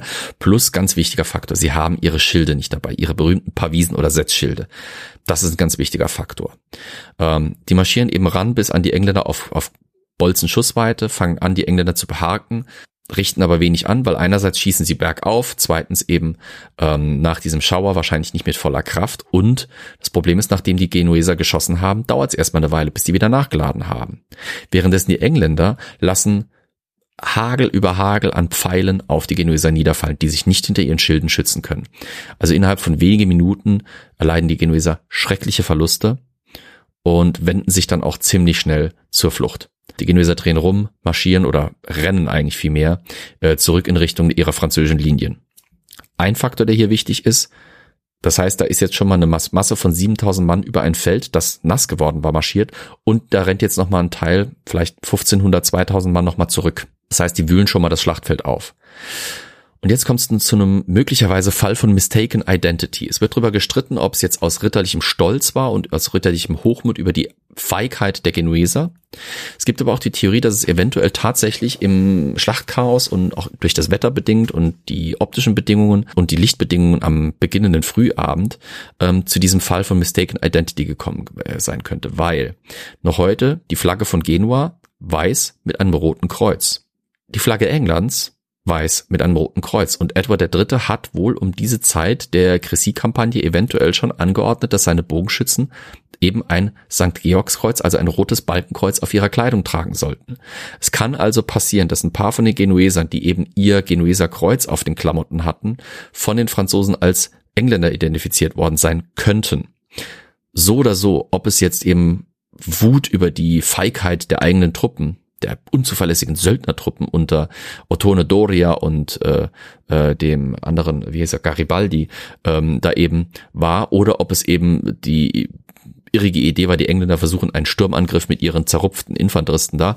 Jedenfalls der Graf von Alençon ordnet unmittelbar nach dem Rückzug der Genueser eben den Angriff an und die Franzosen walzen über das Feld auf ihre eigenen Verbündeten zu und schlachten diese regelrecht ab.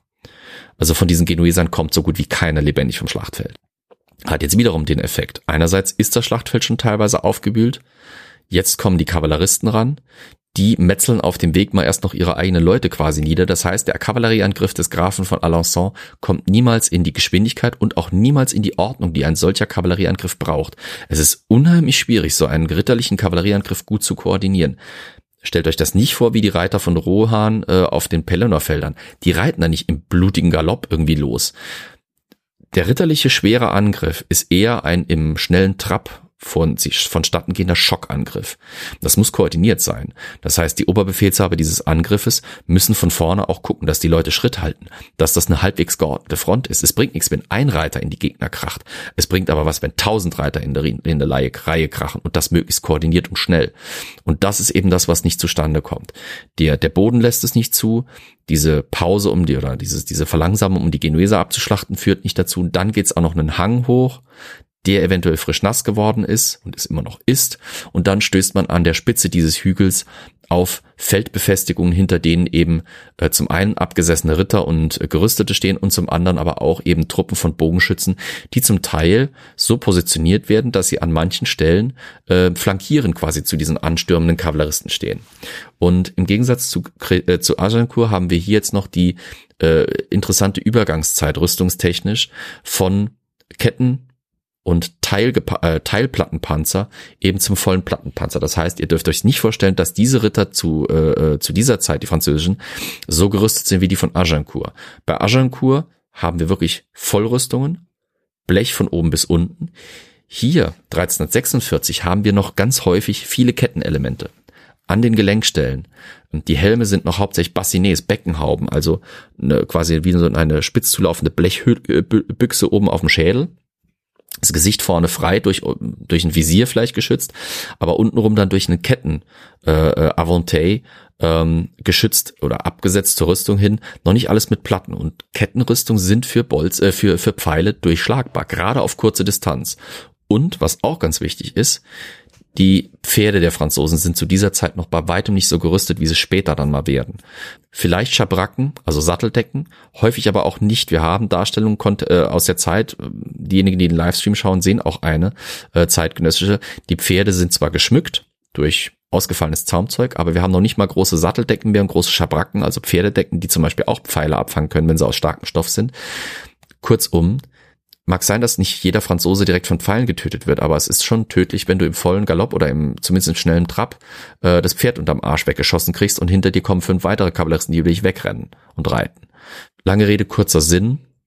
Alençon prallt mit seiner Kavallerie mehr oder weniger in die, in die englischen Linien. Eher weniger als mehr.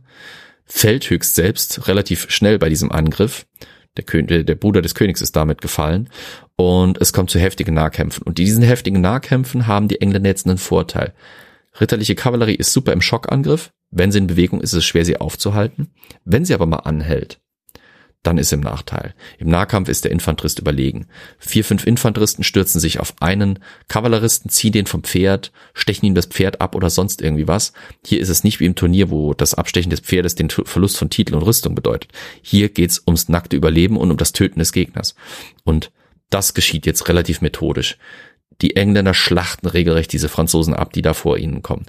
Die Franzosen wissen nicht, wie sie durch die Feldbefestigung kommen sollen. So ein Pferd will nicht durch einen Wald aus spitzen Pfählen reiten, kann nicht einfach äh, durch solche Mördergruben durch, die es nicht sieht, äh, sondern fällt und bricht sich die Haxen oder sonst was. Es ist ein blutiges, blutiges Gemetzel und nach kurzer Zeit, relativ kurzer Zeit, bricht dieser französische Angriff zusammen. Das, was davon übrig ist, wie gesagt, der Graf von Alençon liegt tot auf dem Feld, reitet zurück in Richtung der eigenen Linien, um sich neu zu formieren.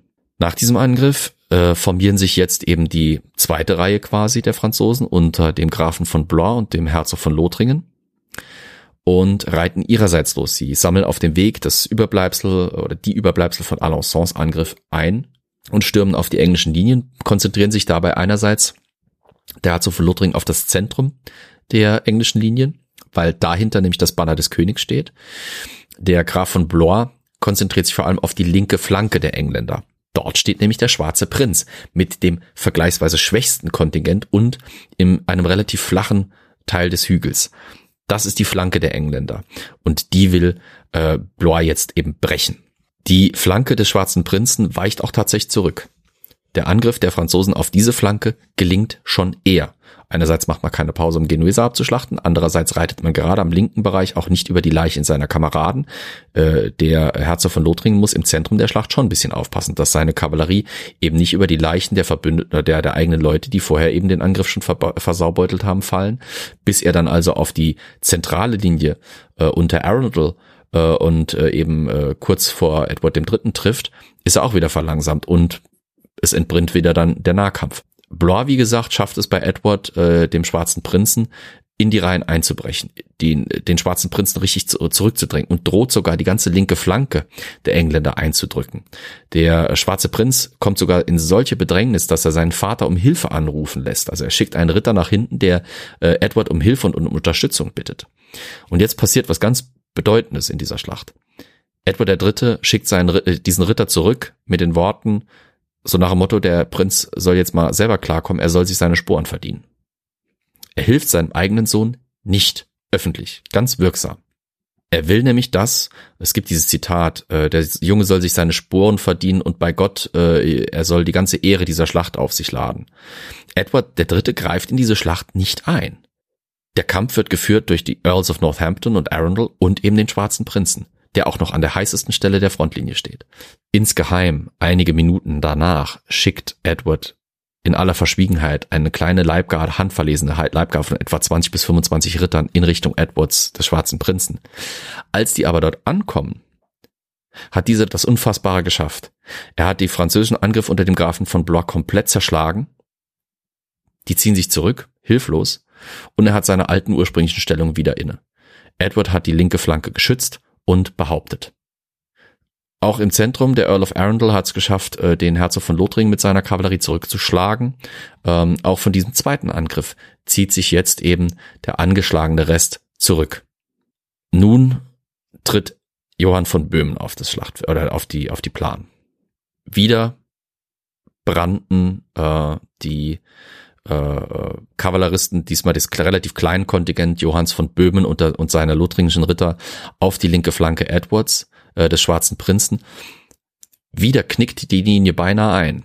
Aber der Angriff wird wieder zurückgeschlagen. Johann selbst, Johann der Blinde, begeht hier quasi, ich würde es nennen, Selbstmord durch Rittertum. Er hat sich zwischen zwei Ritter, zwischen zwei seiner vertrautesten Ritter einbinden lassen regelrecht. Also sie haben ihre Pferde wohl die Sattelknäufe oder sowas aneinander ge gebunden, damit der König nicht selber lenken muss, weil es kann er nicht. Er sieht ja nicht wohin. Und äh, Johann lehnt quasi, er legt quasi die Lanze blind im wahrsten Sinne des Wortes ein und, und reitet in seinen Niedergang. Hier ging es wirklich kaum noch, glaube ich, um den Sieg. So wie ich es verstanden habe, was ich bisher lesen konnte, hat äh, Johann von Böhmen das Schlachtfeld gemeinsam mit seinem Sohn, dem späteren Karl IV., betreten. Aber als ihm klar wurde, dass der Angriff, der zweite Angriff eben unter dem Grafen von Blanc und dem Herzog von Lothringen schiefgehen würde oder schiefgegangen war, wurde Karl IV. vom Schlachtfeld geschickt. Johann schickt seinen Sohn mit einer kleinen Leibgarde vom Schlachtfeld und nach Hause ins Heilige Römische Reich, während er selber in den Tod reitet. Somit A, sich ultimative ritterliche Ehre, wie er es schon in seiner Kindheit in Frankreich gelernt hat, erwirbt, die ihn ja auch unsterblich gemacht hat. Keiner vergisst ihn in, bei dieser Schlacht zu erwähnen, äh, während etliche andere namenlos sterben.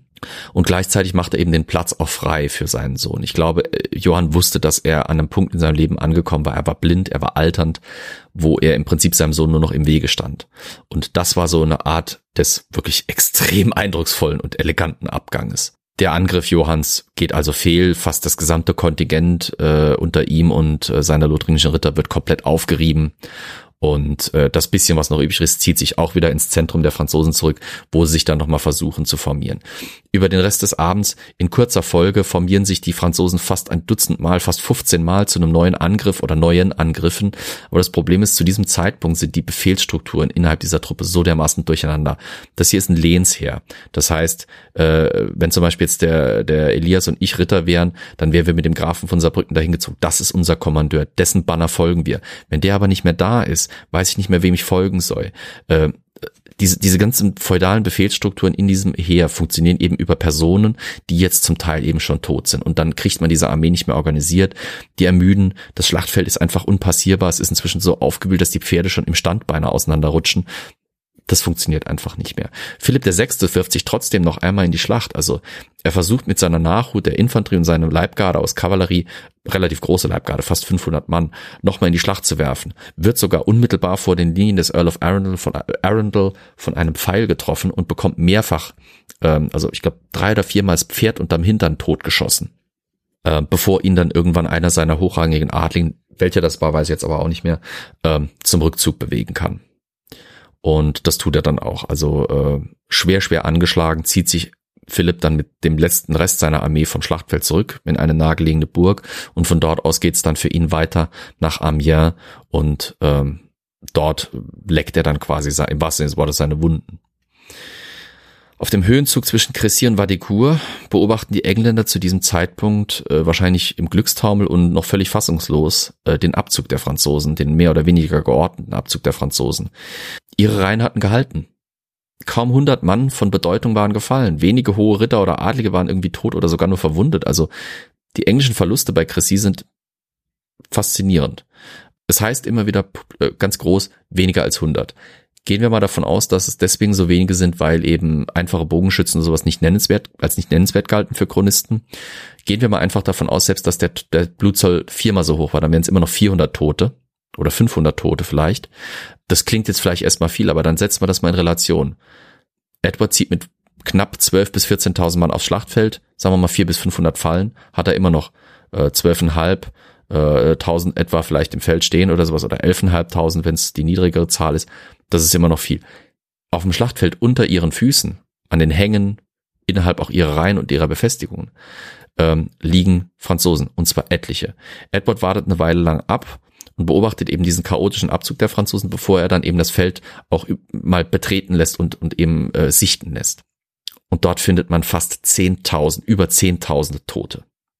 Und davon alleine 1500, mindestens über 1500 Adlige und hohe Würdenträger.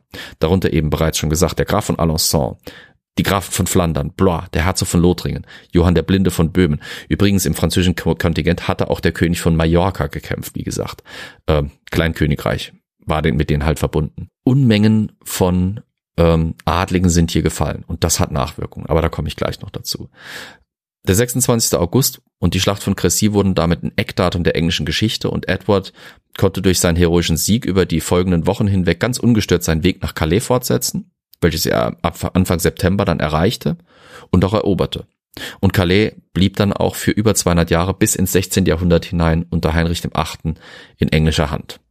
Paar Nachwirkungen. Der Ruhm des Schwarzen Prinzen war ganz wie sein Vater sich gewünscht hatte enorm. Er hatte einen Großteil des, der Kämpfe ausgehalten als 16-jähriger Bursche. Ich möchte es noch nochmal erinnern. Das zementierte auch seinen Ruf. Äh, Edward wurde auch für den weiteren Kriegsverlauf in den 1350ern, 60ern bedeutend und entscheidend auch regelrecht. Der Grundstein wurde hier, wie gesagt, gelegt. Äh, kleiner äh, Verweis auch noch auf die heutige Geschichte. Prinz Charles, jetzt König Charles, hat vor kurzer Zeit äh, ja eben den Thron übernommen. Bis dahin war er ja Prince of Wales und der Prince of Wales hat ein eigenes Siegel. Dieses Siegel oder dieses Zeichen besteht aus drei weißen Straußenfedern und das Motto des Prince of Wales ist traditionell Ich dien. Ist nicht Englisch, wird wahrscheinlich den meisten auffallen. Dieses ruhmvolle Ende Johanns des Blinden, dieses ritterliche Aufopfern beeindruckte den schwarzen Prinzen und, und viele andere auf dem Schlachtfeld so sehr, dass als die Leiche des Königs von Böhmen gefunden wurde, der schwarze Prinz höchstpersönlich von dessen Helm drei Straußenfedern angeblich eben entnahm und seine eigenen Rüstung hinzufügte und er übernahm eben das deutsche Motto Johanns von Luxemburg, ich diene. Ähm, Johann von Luxemburg selber wurde eben durch seinen Tod in der Schlacht geschichtsträchtiger, als er wahrscheinlich durch seine Herrschaft alleine geworden wäre. Übrigens hier in der Gegend auch eine Zeit lang beigesetzt, hier oben bei Mettlach in einer Klause, lag über lange Zeit bis ins 19. Jahrhundert, äh, beziehungsweise bis nach dem, kurz nach dem Zweiten Weltkrieg sein Leichnam ähm, beerdigt. Ähm, es wurde auch gerade schon im Chat ange angemerkt, äh, ob nicht für Generationen die Zukunft des französischen Hochadels gefallen war. Ja, es war ein dermaßen schwerer Schlag für die französische Ritterschaft, insbesondere des Nordosten Frankreichs. Wir haben teilweise ganze Adelsfamilien, die hier durch diese Schlacht im Mannesstamm aussterben. Es gibt Familien, da ist der Großvater, der Vater und die drei Söhne, die drei Enkelsöhne allesamt in diese Schlacht gezogen, als Teil der lokalen Bailliage-Aushebungen, als kleine lokale Adlige, als Ritter und sterben alle. Und wir dürfen es nicht unterschätzen. Das damalige Verwaltungssystem ist ein Adelssystem. Das heißt, Hast wenn der genau Syrde, Sorry, Ja? hast du nicht genau dasselbe aus zur Schlacht von Agincourt gesagt? Hatten die da Ja, überhaupt noch genau Adlige? das. Ja. Genau das. Ich hab gedacht, das können wir doch eigentlich jetzt abkürzen und wir schneiden Das das, ist das einfach Krasse, aus ja. Aschankur da rein. Im Prinzip fast, ja, weil, äh, weil das dasselbe Szenario fast ist. Ähm, Mhm. Und dass Frankreich sich bis überhaupt bis Agincourt so weit erholt hatte, war schon beeindruckend genug. Aber es ist auch dieses, die Auswirkungen der Schlacht von Crécy be bedingen die Situation in Frankreich während großer Teile des Hundertjährigen Krieges, weil es sind nicht nur die Schlachten und es sind nicht nur die Feldzüge. Ihr müsst euch das so vorstellen, dass über große Zeiten des Hundertjährigen Krieges, über große Flächen Frankreichs Anarchie ausbricht.